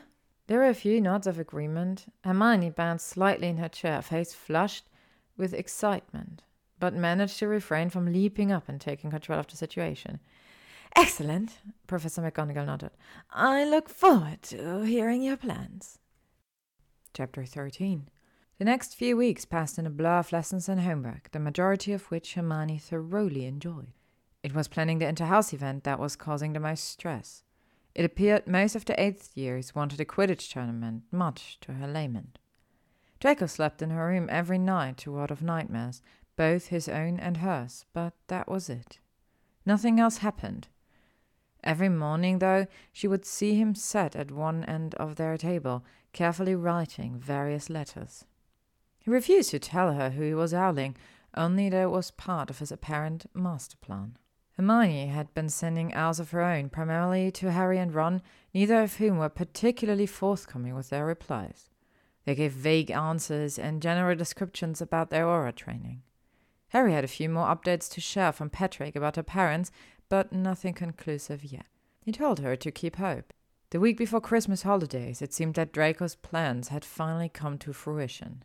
When the post arrived in the great hall, each and every morning, a large, mottled grey brown, great horned owl would settle beside her and deposit a gift before seeking out Draco for petting. Pansy's eyes grew wide when she saw the scarlet and silver color shifting gem cloistered in Tuesday's present. Hermione moved to brush her fingers across the bracelet, remembering the moment he had given it to her many years ago. But Pansy gripped her wrist and asked, Do you know what that will mean? Hermione nodded. Draco had told her before that within pureblood culture it was customary to give jewelry as a symbol of intention, part of a betrothal contract. She wasn't ready to wear it again quite yet. There were still things she needed to think about, but she took it from the box and placed it carefully in her pocket. On Friday, the final day of classes for the year, Hermione was checking her satchel to ensure she had everything ready. When Draco stood and moved around the table towards her, she glowered at him, concerned about what he was planning to do next, but tried to convince herself that Draco Malfoy absolutely did not enjoy public displays of affection. She was wrong. Draco stopped in front of her with a slight smirk and said, Granger, will you accompany me to Hogsmeade tomorrow? It was completely unnecessary to ask such a question in front of the entire great hall, and Hermione felt as though she had no choice but to acquire. She nodded, but under her breath hissed, What about your parents, Draco? All sorted, he said quietly before announcing loudly, It's a date. Hermione only just managed to refrain from rolling her eyes in response. Wandering into Hogsmeade the next morning, Draco caught her hand with his and entwined their fingers together. This okay? he asked. Oh, if you're sure, she replied, and he nodded. I bet you never realized I could be so expressive. No, Draco, I did not, she groaned, trying to hide the smile on her face. Tell me again why it was necessary to express yourself in front of the entire Great Hall? Well, I had to ensure everyone was aware of my intention towards you, didn't I? Hermione smiled. Intentions, perhaps, but nothing's confirmed yet, is it? He was too busy glowering to notice. She had lifted the sleeve of her robe to reveal the bracelet he had now twice gifted her. Draco, she prompted, rolling her eyes. His Adam's apples bobbed as he glimpsed her wrist, and swallowing slowly, he ground out, Granger? They had stopped in the middle of the path. His hands moved to cup her chin, one thumb drawing circles on her cheekbone. Hermione's heart pounded as she stared up at him. Even after all this time, she still couldn't quite believe that he was over a head taller than her. We need to go slowly, she told him. There's a lot we need to discuss, but Draco, I want you. I want us. Fuck, Hermione, I love you, she chuckled. I think you might need a few lessons in going slow, Malfoy. Smirking, he grabbed her hand again and pulled her into the little village. So, where are you taking me on this fantastic date of yours? His smirk widened. Have you ever been to Madame? Oh, Merlin, no, she interrupted, mouth agape. I'm absolutely joking, Granger. We are not setting foot in that establishment. Hermione laughed, tightening her grip on his hand. Thank Godric. Hermione, Someone called from behind her. She immediately recognized a familiar voice and, glancing briefly up at Draco, reluctantly turned around. The smile that had initially flooded Ron's face was quickly replaced by a grimace as he absorbed the image before him. Hermione and Draco, fingers laced together. He glanced up and down, left to right. What's this? Nobody moved. Hermione and Harry stared at each other, panic etched onto their features. Would anybody like to update me? Ron snarled, his voice low.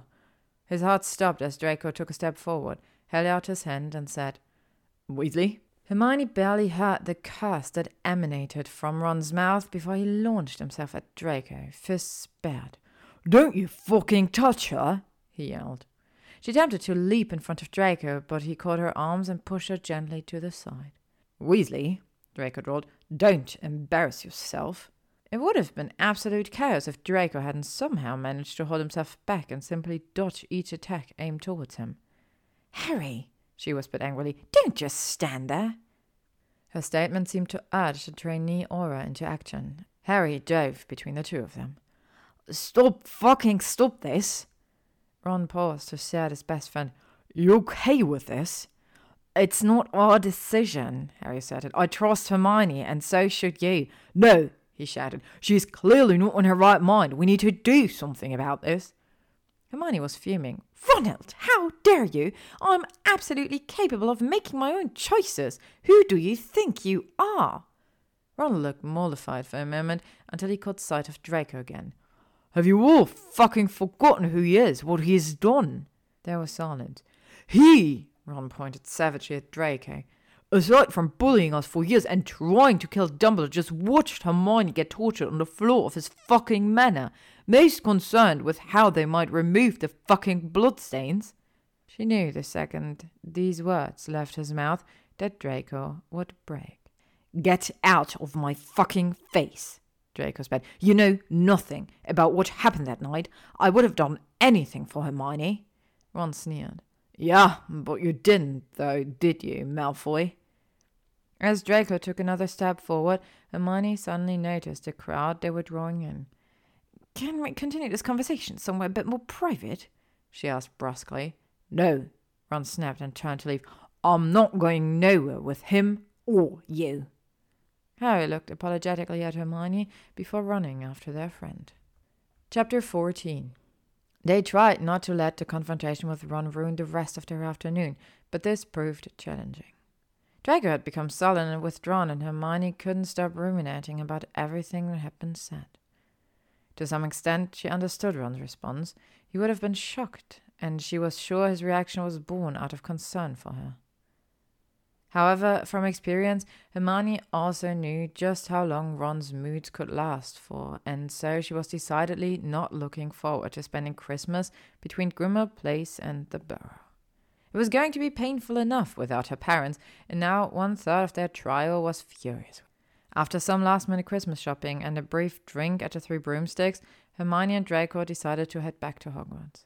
It had become progressively colder, and she shivered, pulling her robe more tightly round her.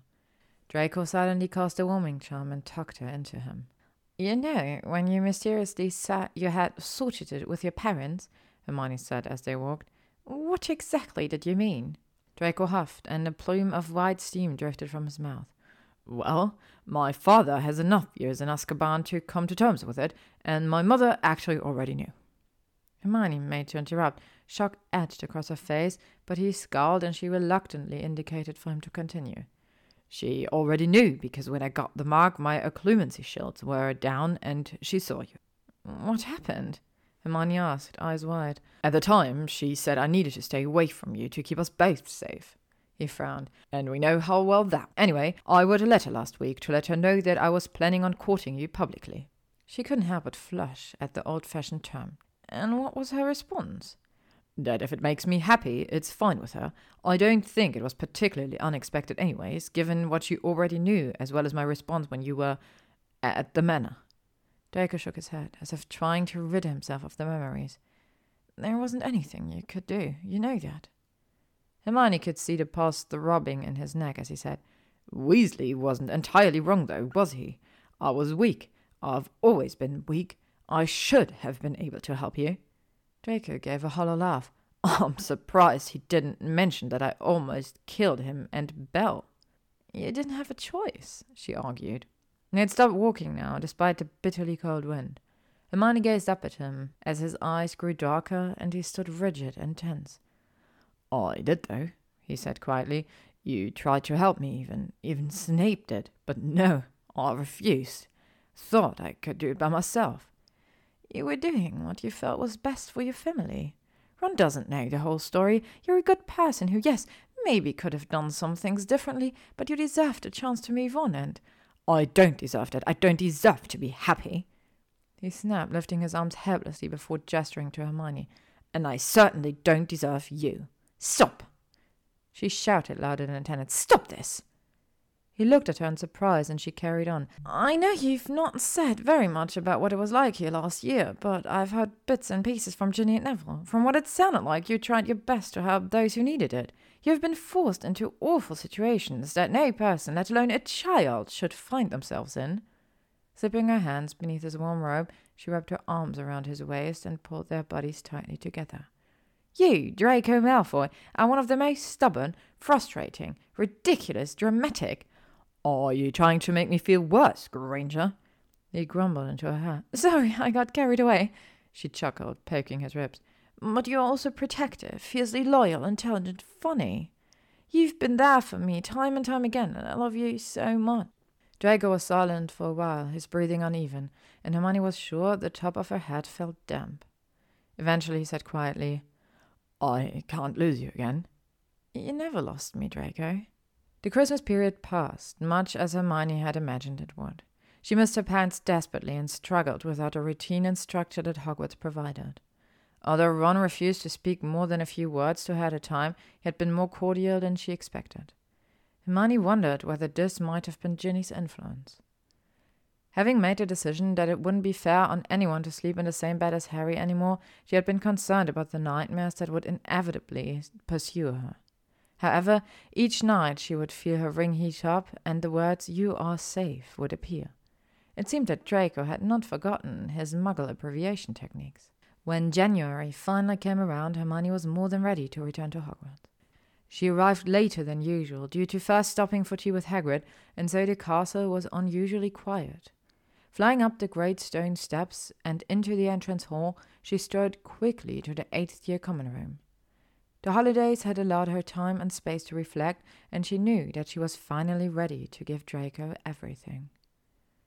He stood when he saw her, smiling hesitantly at her flushed face, and absently ran his fingers through his hair. Without preamble, Hermione leapt into his arms, wrapping her legs around him. Draco gripped her firmly as she crushed her lips to his. Swallowing the sound of her name, she moved away for a moment to catch her breath, but he pulled her back and kissed her again.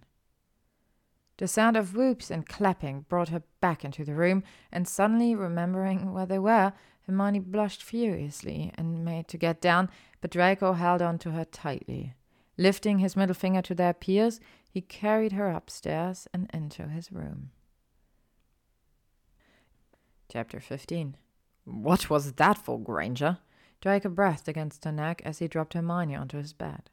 She grappled with his shirt and, tearing buttons off in her haste to rid him of such cumbersome material, moaned, I missed you. With a wave of his wand, he smirked and ran at them both, entirely naked.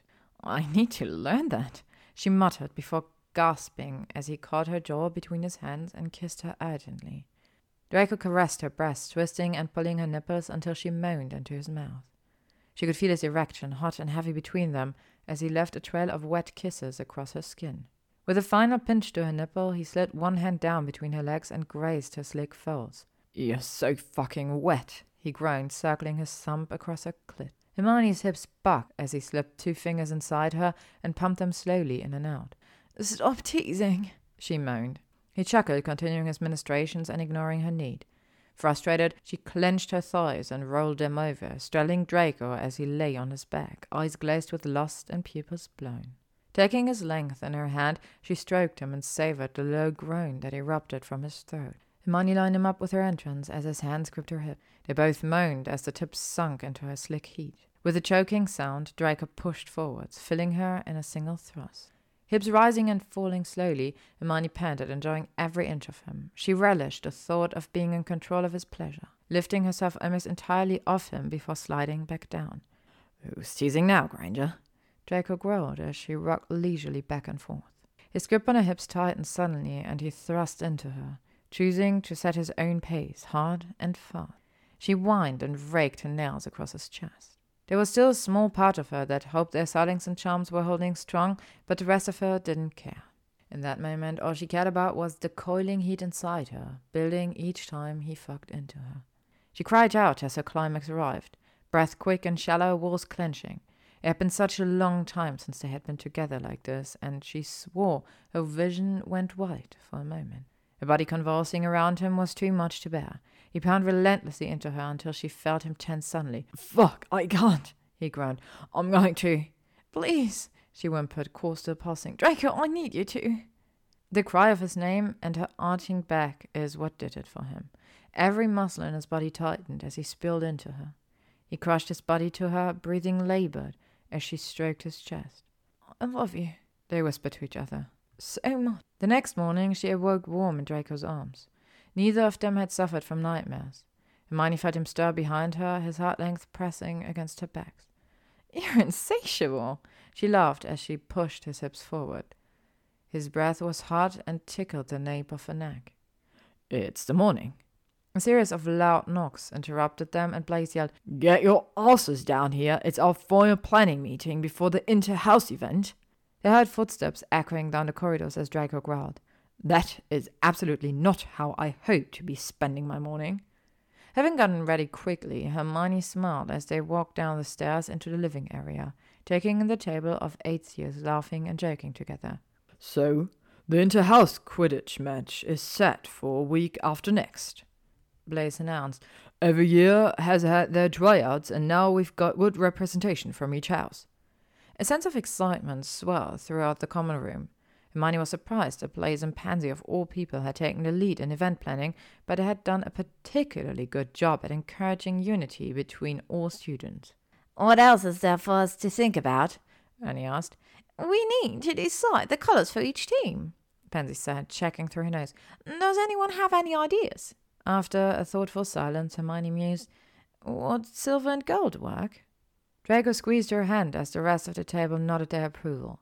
Pansy summoned a quill and made another note. We also need a rough estimation of numbers, she said. So if you could all write down any guests who will be attending, that would be great. As the parchment was placed in front of them, Hermione and Draco both stilled.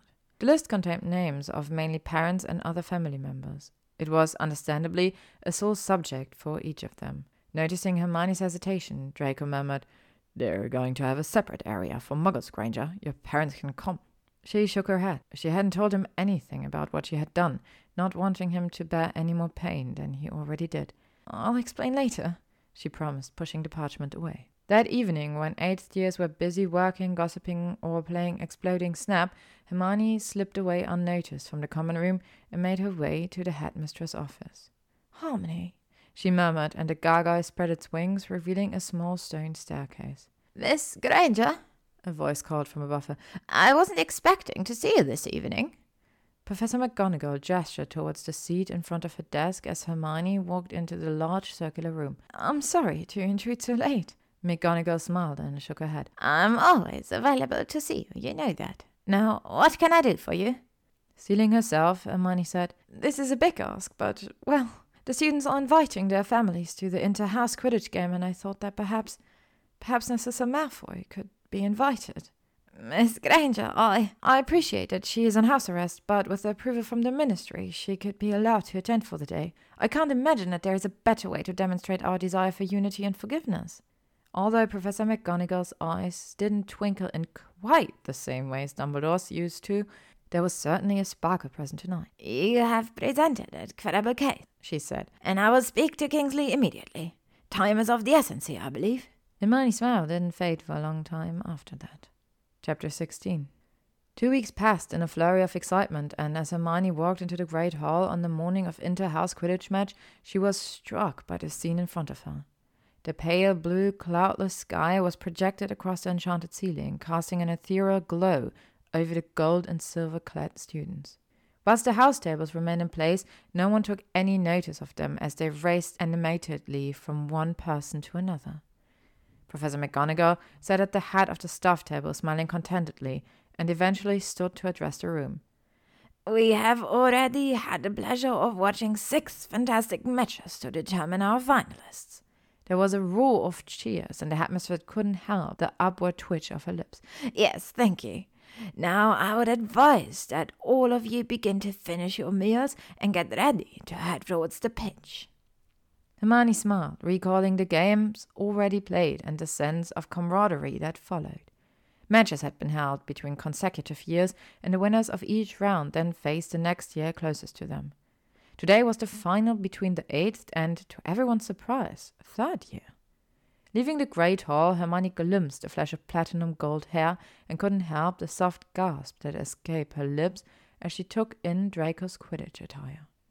The uniform was designed with speed and agility in mind, which meant that it had the bonus feature of being especially tight. Every angle of his lithe body was on display and framed perfectly by leather pads across his broad shoulders. Her gaze began trailing down towards the shin guards, hugging his muscular calves, but caught instead on one particular area a little higher up. He spotted her staring and, noticing her flushed cheeks, gave a glorious smirk. See something you like, Granger? Hermione glanced up and down the corridor. How long do you have until the match starts? The match itself isn't for a while yet, but. Perfect. She interrupted and, grabbing his arm, pulled him into a nearby empty classroom. Granger, what are you? Draco was cut off a second time as the door clicked shut and Hermione moved towards him, shrugging off her robes whilst murmuring various locking and silencing charms. Some time later, having established that the corridor was again empty, they slipped surreptitiously out of the classroom. Hermione making a valiant attempt to smooth her hair. Draco sighed languidly as they walked towards the entrance hall and down the stone steps. I ought to wear this uniform more often, he drawled. In fact, I might never take it off. Then we'd never make it anywhere on time. She laughed, shaking her head. He cocked an eyebrow to indicate his complete lack of concern and received an eye roll in response. They won't mind that you're a bit late to the practice, will they? Draco began to reply and then stopped abruptly, staring wide eyed into the distance. As he turned, the enraptured look on his face made her breath catch. It's it's my mother, he said, and suddenly grasping her hand, pulled them towards a tall, dark haired woman. Draco, Draco, maybe you should see her without me. He kept a firm grip on her. She's going to love you. Hermione's heart pounded erratically as they approached Narcissa Malfoy and stopped before her. The older woman beamed and pulled her son into her arms. Draco, she breathed. Mother, how are you here? I believe we have Miss Granger to thank for my ability to attend today, Narcissa said, nodding politely in Hermione's direction. Draco gaped at Hermione. His eyes were almost comically wide, and her cheeks flamed. She had assumed that her name wouldn't be brought into any discussion held. Flustered, she struggled to put words into coherent sentences. Oh, yes, well, well, that's fine, of, of course. Headmistress McGonagall came to tell me the minister's decision herself, Narcissa clarified, acknowledging Hermione's discomfort. It was very kind of you to think of me. Thank you. Her heart almost entirely stopped as Draco pulled her into a tight hug. She wriggled to get free while staring apologetically at Narcissa, who seemed to be pursing her lips in an attempt not to laugh at the look of anguish on Hermione's face. Miss Granger? Please call me Hermione. Narcissa smiled. I have known about your relationship with my son for quite some time now, and whilst you ought to know better than a- to accost a young woman in public, she gave Draco a chastising glance. I have no reservations about the two of you being together. Hermione dipped her head slightly, trying to hide the surprise etched across her face. Although Draco had told her this was the case, she hadn't quite believed him. Thank you, she said after a moment's pause. There was a sudden burst of noise from the Quidditch pitch, and the sound of cheering students filled the air. Draco glanced between Hermione and his mother, unsure whether it was acceptable for him to leave them alone together. Don't worry, my darling, Narcissa said, feigning innocence. I shall only share a couple stories about you growing up. His expression contorted into one of panic, and Hermione beamed when Narcissa began her anecdote. As the crowd grew louder, Draco had no choice but to race towards the pitch. Turning back only once, he prayed his mother wouldn't talk about the time she caught him with a folder full of parchment he had siphoned from Hermione during their library sessions her handwriting being the only thing he had of hers during the long summer holidays. Following slowly along the path Draco had taken, Narcissa came to a halt and looked around pensively before gently touching Hermione's shoulder. I'm afraid I'm about to spring a difficult topic on you, she said quietly. Ideally, I would discuss such matters in a more private location. However, I felt it was important for you to hear this straight away. There was a pause, and Hermione looked at Narcissa in confusion. The older woman gently cleared her throat before continuing. Hermione, I'm deeply sorry for the horrors you were forced to endure in my home. The fact that I not only stood by, but actively prevented Draco from assisting you is something that will haunt me forever. Hermione's mouth was dry, and she swallowed nervously, licking her lips. She had not been expecting this. I. I appreciate you saying that, she murmured. I'm glad you protected him, though. He, he needed that. You were all just children, she whispered. From the glazed look she now wore, Hermione could sense the memories were threatening to overwhelm her. Attempting to bring Narcissa back into the present, she gestured to the stands. Shall we choose some seats? Narcissa blinked, grounding herself. Yes, good idea. Where are your parents at? The emotionally charged conversation had left Hermione feeling drained, and she was horrified to feel the familiar burn of tears develop behind her eyes. Oh, um, they're not here, was all she could manage to say. Narcissa gave him a stout look. What has happened, Hermione? She wasn't entirely sure what it was that compelled her, but found herself telling Draco's mother everything. Chapter 17 Hermione and Narcissa ended up missing much of the Quidditch match as they talked, and she couldn't quite believe it when Narcissa promised to look into whether there was anything more that could be done for her parents. When they eventually turned to the game ahead of them, they saw Draco hurtle towards the ground in a perilously fast dive, the third year seeker trailing hesitantly behind. Jerking suddenly to the left, Draco leaned forwards, hand outstretched. Hermione gasped as he appeared to wobble slightly before rightening himself and just managing to close his fingers around the small, struggling snitch. The entire school erupted into raucous applause as Draco held up his hand and flew slowly back down to the ground. It was an almost perfect end to the match. Although the third years had come second, they had still beaten the eighth years in terms of number of goals scored. Draco quickly became surrounded by a crowd of people, all eager for a glimpse of gold. Leaning against his broom and looking far too attractive for his own good, Hermione couldn't resist hopping down from the stands to go and congratulate him. The moment he saw her, he stepped forward and cupped her face with his hands, brushing small circles along her soft skin. She was surprised when he quickly lowered his head to capture her lips with his. Well done, she murmured, leaning against him. The group of years nearby paid no attention, already aware of their relationship, but Hermione noticed a few glances and whispered comments from other students as they filed out back towards the castle. She caught Ginny's eye, who, frowning, walked over. Did you hear what they were saying? Hermione nodded as she turned to her friend. Apparently, they're querying whether I really am the brightest witch for being with Draco. I heard them mention that Malfoy is using you in an attempt to rebuild his social status, Ginny added. Draco came up behind Hermione, wrapping his arms around her waist. Damn it, Granger, he smirked. I had hoped you wouldn't find out so soon. Ginny snorted. You could have made it a lot easier on yourselves if you'd chosen a less challenging witch to improve your status. He laughed, nodding solemnly, and exhaled a long, suffering sigh. Hermione glowered at both of them, elbowing Draco in the chest for good measure. It's just so frustrating, she lamented. They were cheering your win not twenty minutes ago. Draco shrugged. It doesn't matter. They'll get bored and move on to something else in a day or two. Hopefully, she muttered. Oh, I forgot to mention, Ginny piped up again. I'm meeting Harry in Hogsmeade tomorrow, and he asked whether you two want to join us for a drink. Draco tried, but failed to hide his grimace. How did you know that was exactly how I hoped to spend my weekend? The redhead smiled sardonically. Yes, we would love to, Hermione said, ignoring the glare he sent her way. Great, Ginny replied, and as she walked away, called quickly over her shoulder, Ron's coming, by the way. Draco groaned. Fucking fantastic. The next morning was unreasonably cold. Hermione and Draco braced themselves against the biting wind as they walked into Hogsmeade. Despite the heat of Draco's arm around her and the numerous warming charms they had cast, she was still shivering. It'll be fine, absolutely fine, Hermione muttered. We'll have a great time. The comment was intended for Draco, but really, she was trying to reassure herself. Maybe we should turn back, he offered, smiling innocently. She glowered at him. It had been a few months since Ron had accidentally stumbled across her and Draco holding hands, and he had barely spoken to her since. She felt small and childish, as though she were back in third year again when he refused to talk to her because of Crookshanks. Pulling herself from these ruminations, Hermione looked around the bustling street.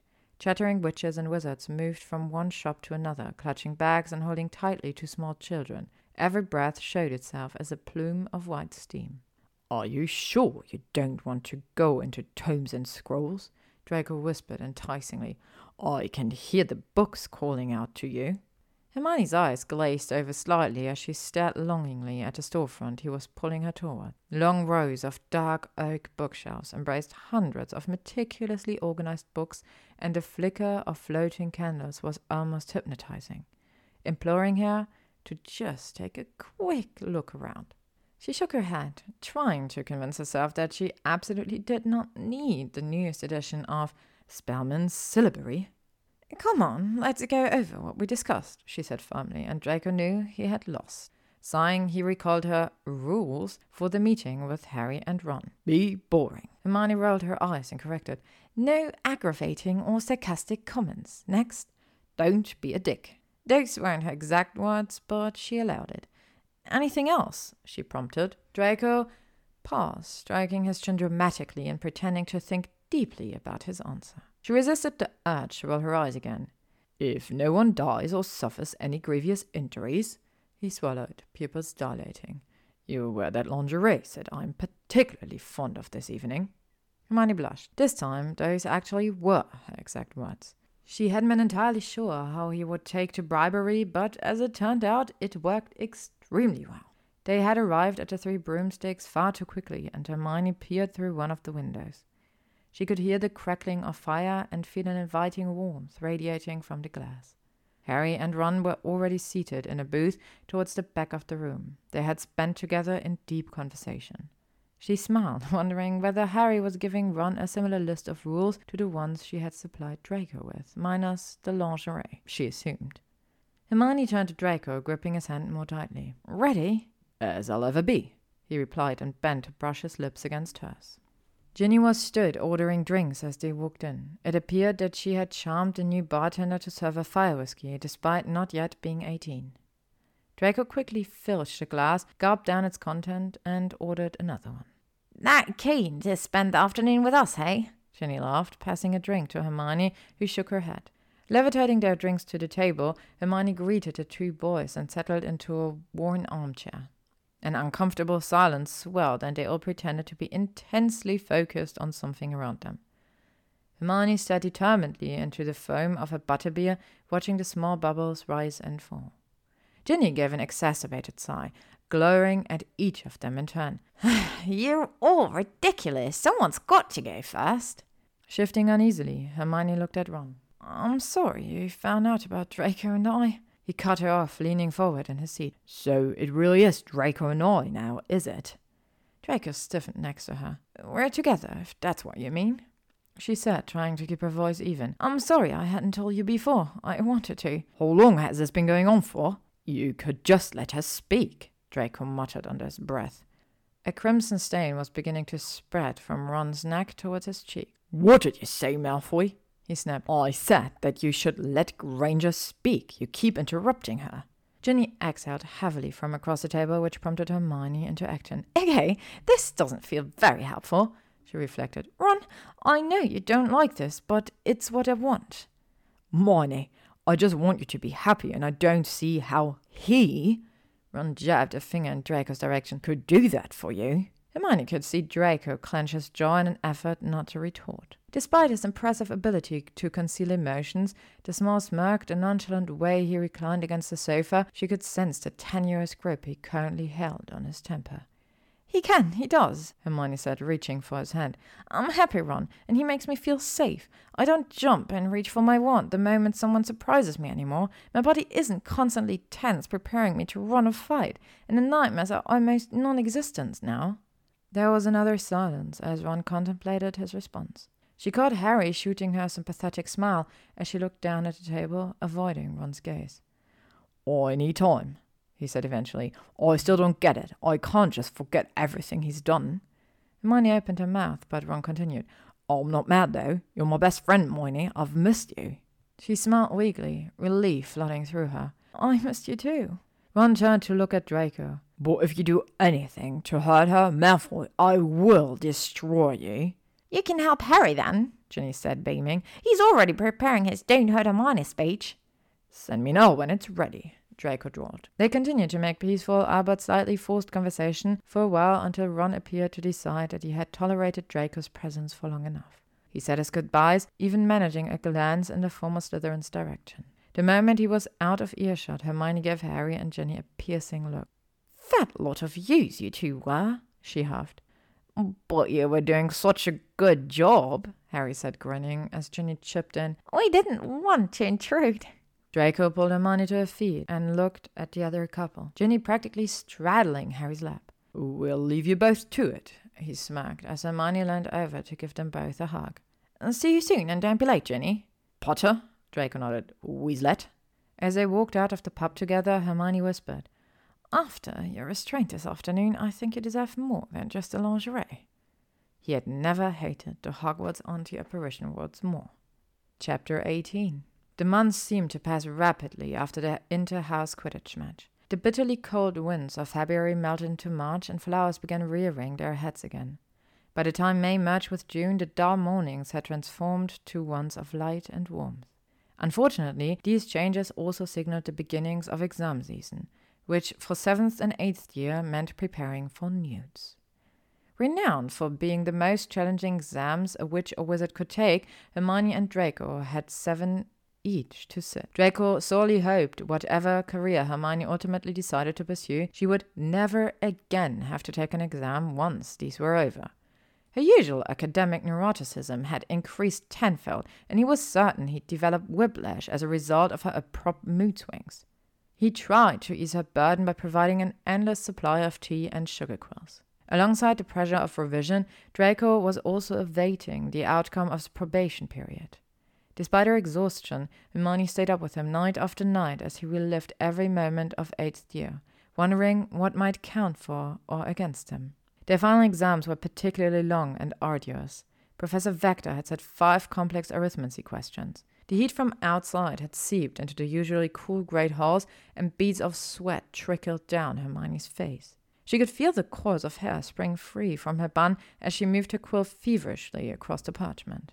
As the ten minute warning was announced, she grit her teeth to get through the throbbing pain in her hand and wrote a final five inches. When the well reverberated, calling the exams to a close, Hermione felt a sense of melancholy wash over her.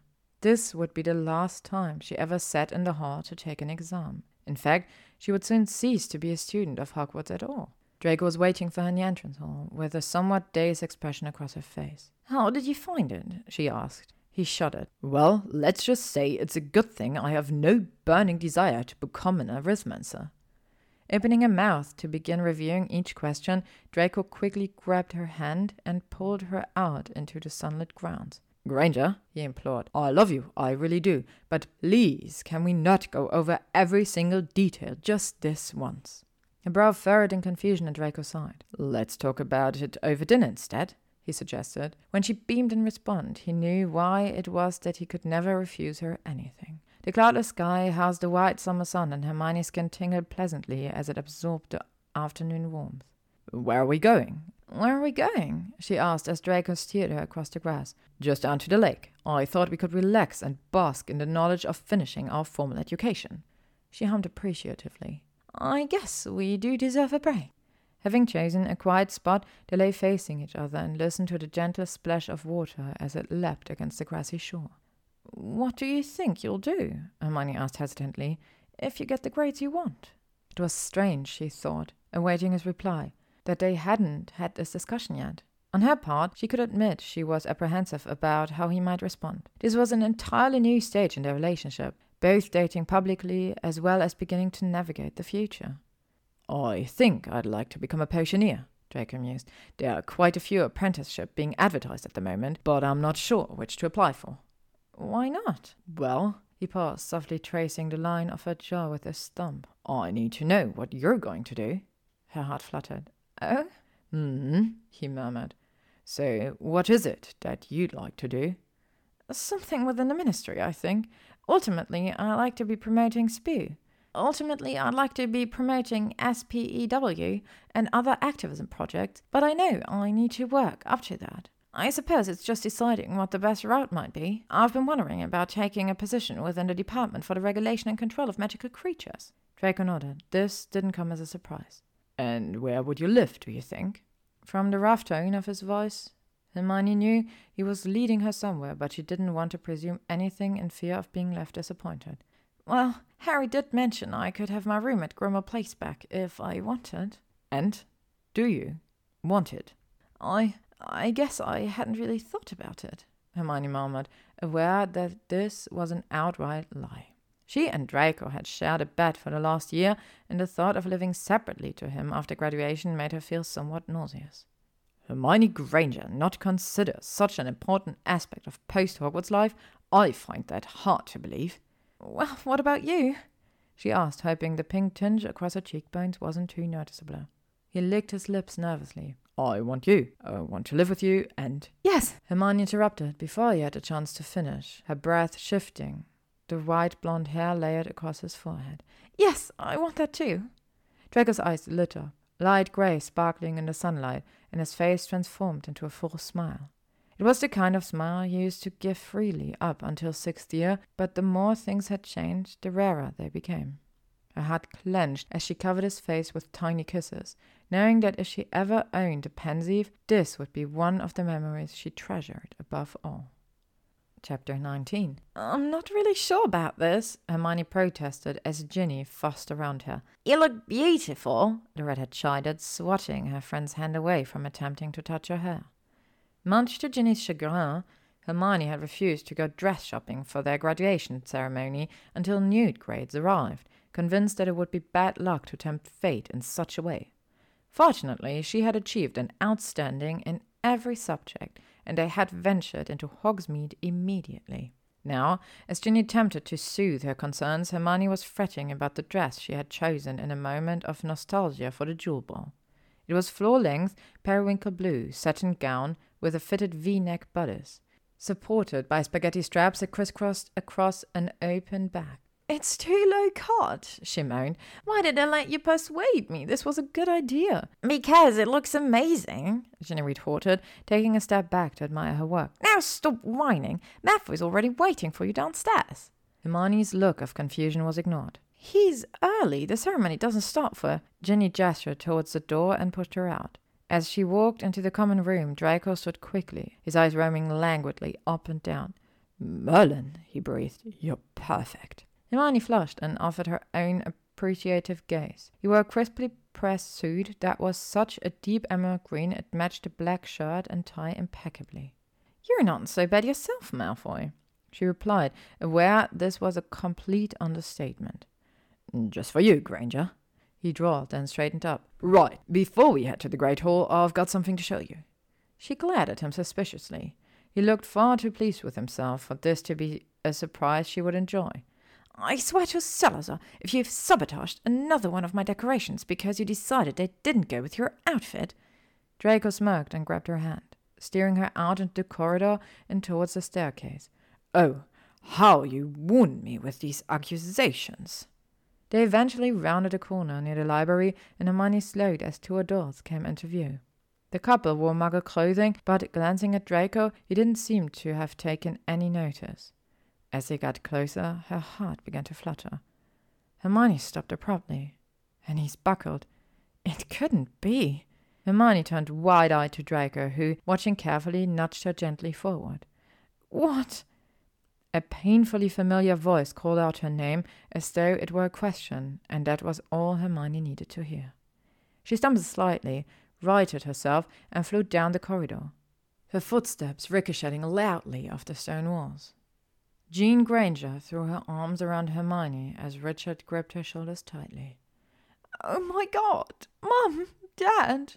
When the three of them pulled apart, she suddenly felt inexplicably nervous. Having never allowed herself the luxury of imagining this moment, Hermione wasn't sure whether to laugh or cry. Question after question pounded mercilessly against her brain, but all she could do was stare mutely at her parents. They looked at her as though they understood. What? I don't. How are you here? she spluttered eventually. Jean smiled at her before turning sharply to Draco. You really told her absolutely nothing? I thought it would be a nice surprise, he offered, a faint blush creeping across his cheekbones. Hermione stared at Draco incredulously, and her expression grew almost comical as she watched her father pat him fondly on the shoulder. Words of wisdom, he murmured. Granger women tend not to appreciate surprises, particularly of this magnitude. Draco nodded solemnly. Could someone please explain?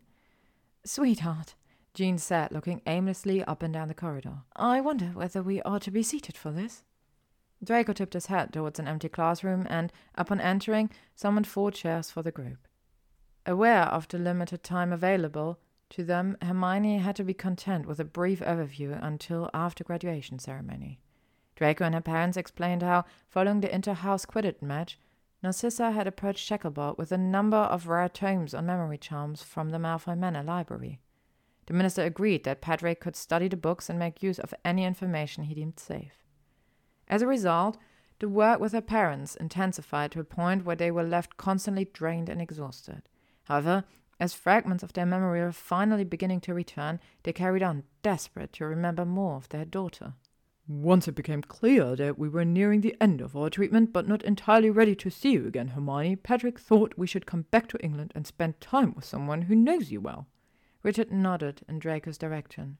So we've been staying at the manor for the last ten days, Jean said, continuing the narrative. Draco has been popping in when he can to fill any gaps we've been missing. A pensive silence swirled around them before Hermione asked quietly, Are you. are you angry with me? We were, her mother stated, when we first found out. Richard squeezed his wife's hand and continued for her. But after we spoke with Narcissa and Draco here, we understood. It took us a while, but we did. Hot tears had begun trailing down Hermione's cheeks as her parents spoke. Draco gently ran his thumb across her wet skin. I'm so sorry, she choked. It was the hardest decision of my life. I just. I wanted to keep you safe. Richard smiled sadly. We know, love. We just wish you would have spoken to us first. There might have been other options. A pause of light and the quiet chime of a bell interrupted their conversation. Draco apologized, explaining that he had used his wand as an alarm. We've got to get going, Gray. Uh, Hermione. She looked tentatively at her parents. You're staying, aren't you? Of course we are, Jean replied, pulling her daughter close. We'll be at the front. The four of them left the classroom and made their way towards the great hall. Hermione was in the middle of providing yet another fact about the castle when two boys raced towards them.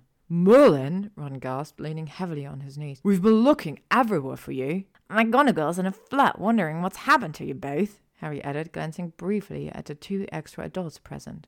Hermione checked the time and frowned. We're not late. What? You're always early. Of course she's going to be worried about her favorite pupil. She rolled her eyes and Ron, had begun herding them down the corridor. Just come on. She's going to have an aneurysm at this rate. Chapter 20 There you are, Professor McGonagall said sharply, handing out small piles of black material. Come on, quickly now. Waving goodbye to her parents, Harry and Ron, Hermione apologized to the headmistress and grasped Draco's hand to pull him in line with the other seventh and eighth years waiting to graduate. The rest of the school were already seated for their arrival, and many stared open mouthed as they entered the great hall, whispers reverberating off the walls. Draco shot a scowl in Hermione's direction. I told you we would look ridiculous, he muttered. She laughed quietly at his petulant look, too pleased with her achievement to pay him much attention. It had taken a significant amount of convincing, but Hermione had managed to persuade her peers to do Muggle graduation caps.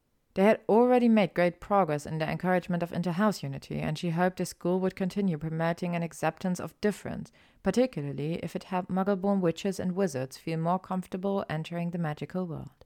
The ceremony was set up in such a way that it ran in almost direct juxtaposition to their arrival in the Great Hall eight years ago. This time, rather than being filled with trepidation as they awkwardly shuffled into the impressive space, they instead walked confidently towards the headmistress, ready to leave the castle and begin their lives outside of Hogwarts. Professor McGonagall summoned each graduate one by one to the front of the hall, and although she no longer needed to use her long roll of parchment, persisted in calling them surname first. A small reminder of their experience with the sorting hat. Eventually, she read out, Granger Hermione. Heart pounding with anticipation, Hermione glanced over her shoulder to find her parents in the front row before slowly making her way forward. Professor McGonagall held out her hand for her to shake, but forgetting herself in a sudden swell of emotion, Hermione ignored it and wrapped her arms around the older witch's neck.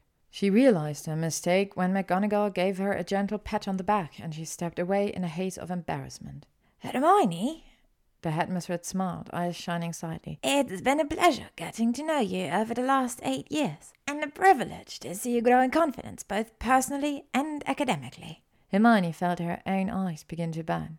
You will be sorely missed, but I'm looking forward to seeing what you achieve in the future.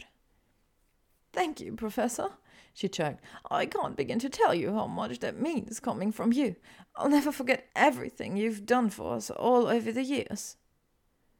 Don't be a stranger, and please do visit us whenever you like. Hermione dipped her hat and walked quickly away, hoping to avoid the onslaught of tears that were threatening to overwhelm her. She came to stand still at the front of the great hall, surrounded by peers whose name had already been called. When it was Draco's turn, Professor McGonagall handed him a small white envelope and murmured something with a kind look on her face. Walking away, he grinned and flashed Hermione a glimpse of the red wax seal emblazoned with an M. Draco, she breathed as he reached her. Is that is that what I think it is? He nodded, eyes bright. There are no concerns regarding my probation period. I've passed with flying colors. Hermione struggled to quell the excitement bubbling inside her. It's all over, Granger. And they're considering reducing the term of my mother's house arrest. I'm so happy for you. She beamed, trying to keep her voice low. Draco pulled her close, and they focused back on the headmistress as she continued working her way through the students. It didn't take long before Pansy, Ginny, and Blaise came to join them. Professor McGonagall's voice resonated suddenly around the hall. And now we say goodbye to our class of 1999. We remember that every end has a new beginning. Good luck to you all. The sound of raucous applause and stamping feet filled the room in response, and the headmistress gestured for the seventh and eighth years to begin exiting the castle. Hermione gripped Draco's hand as they headed towards the doors, linking arms with Ginny on her other side. Neville and the others followed closely behind, whilst their friends and family were going to walk into Hogsmeade, ready to apparate onwards. The graduates would meet them there, following a boat ride across the Black Lake. There was little conversation held as the group walked, each lost to their own ruminations. Only the quiet crunch of footsteps upon grass filled the silence. As they approached the lake, Hermione eyed the small wooden vessels, each bobbing quietly, and another wave of nostalgia washed over her like the water lapping at the shore. She readied herself to complete the circle and make the return journey to that of her eleven year old self. Stepping carefully over the threshold, Hermione and Draco sat facing backward, committing the sharp outline of Hogwarts to memory as the boat drew them away. She smiled to herself as she reflected on some of her experiences within those castle walls, still not quite believing that it was the end of her time there. She noticed a few members of staff walk down the stone steps and stand before the great oak doors, watching their students float gradually away. Despite the fading light, she could just make out Hagrid's wayward beard and Professor McGonagall's pointed head. The latter raised her wand and shot a burst of silver light into the darkening sky. Hermione gasped as it transformed into a spectacular firework display. Resting her head on Draco's shoulder, she waited until the last spark flickered out and finally felt ready to say goodbye. The end. Thank you for listening to Going Down Fighting by LeilahMoon, read by Ella Mabella. If you have enjoyed this story, please consider following me on YouTube, Spotify, AO3, Instagram, or Tumblr to stay up to date on upcoming stories.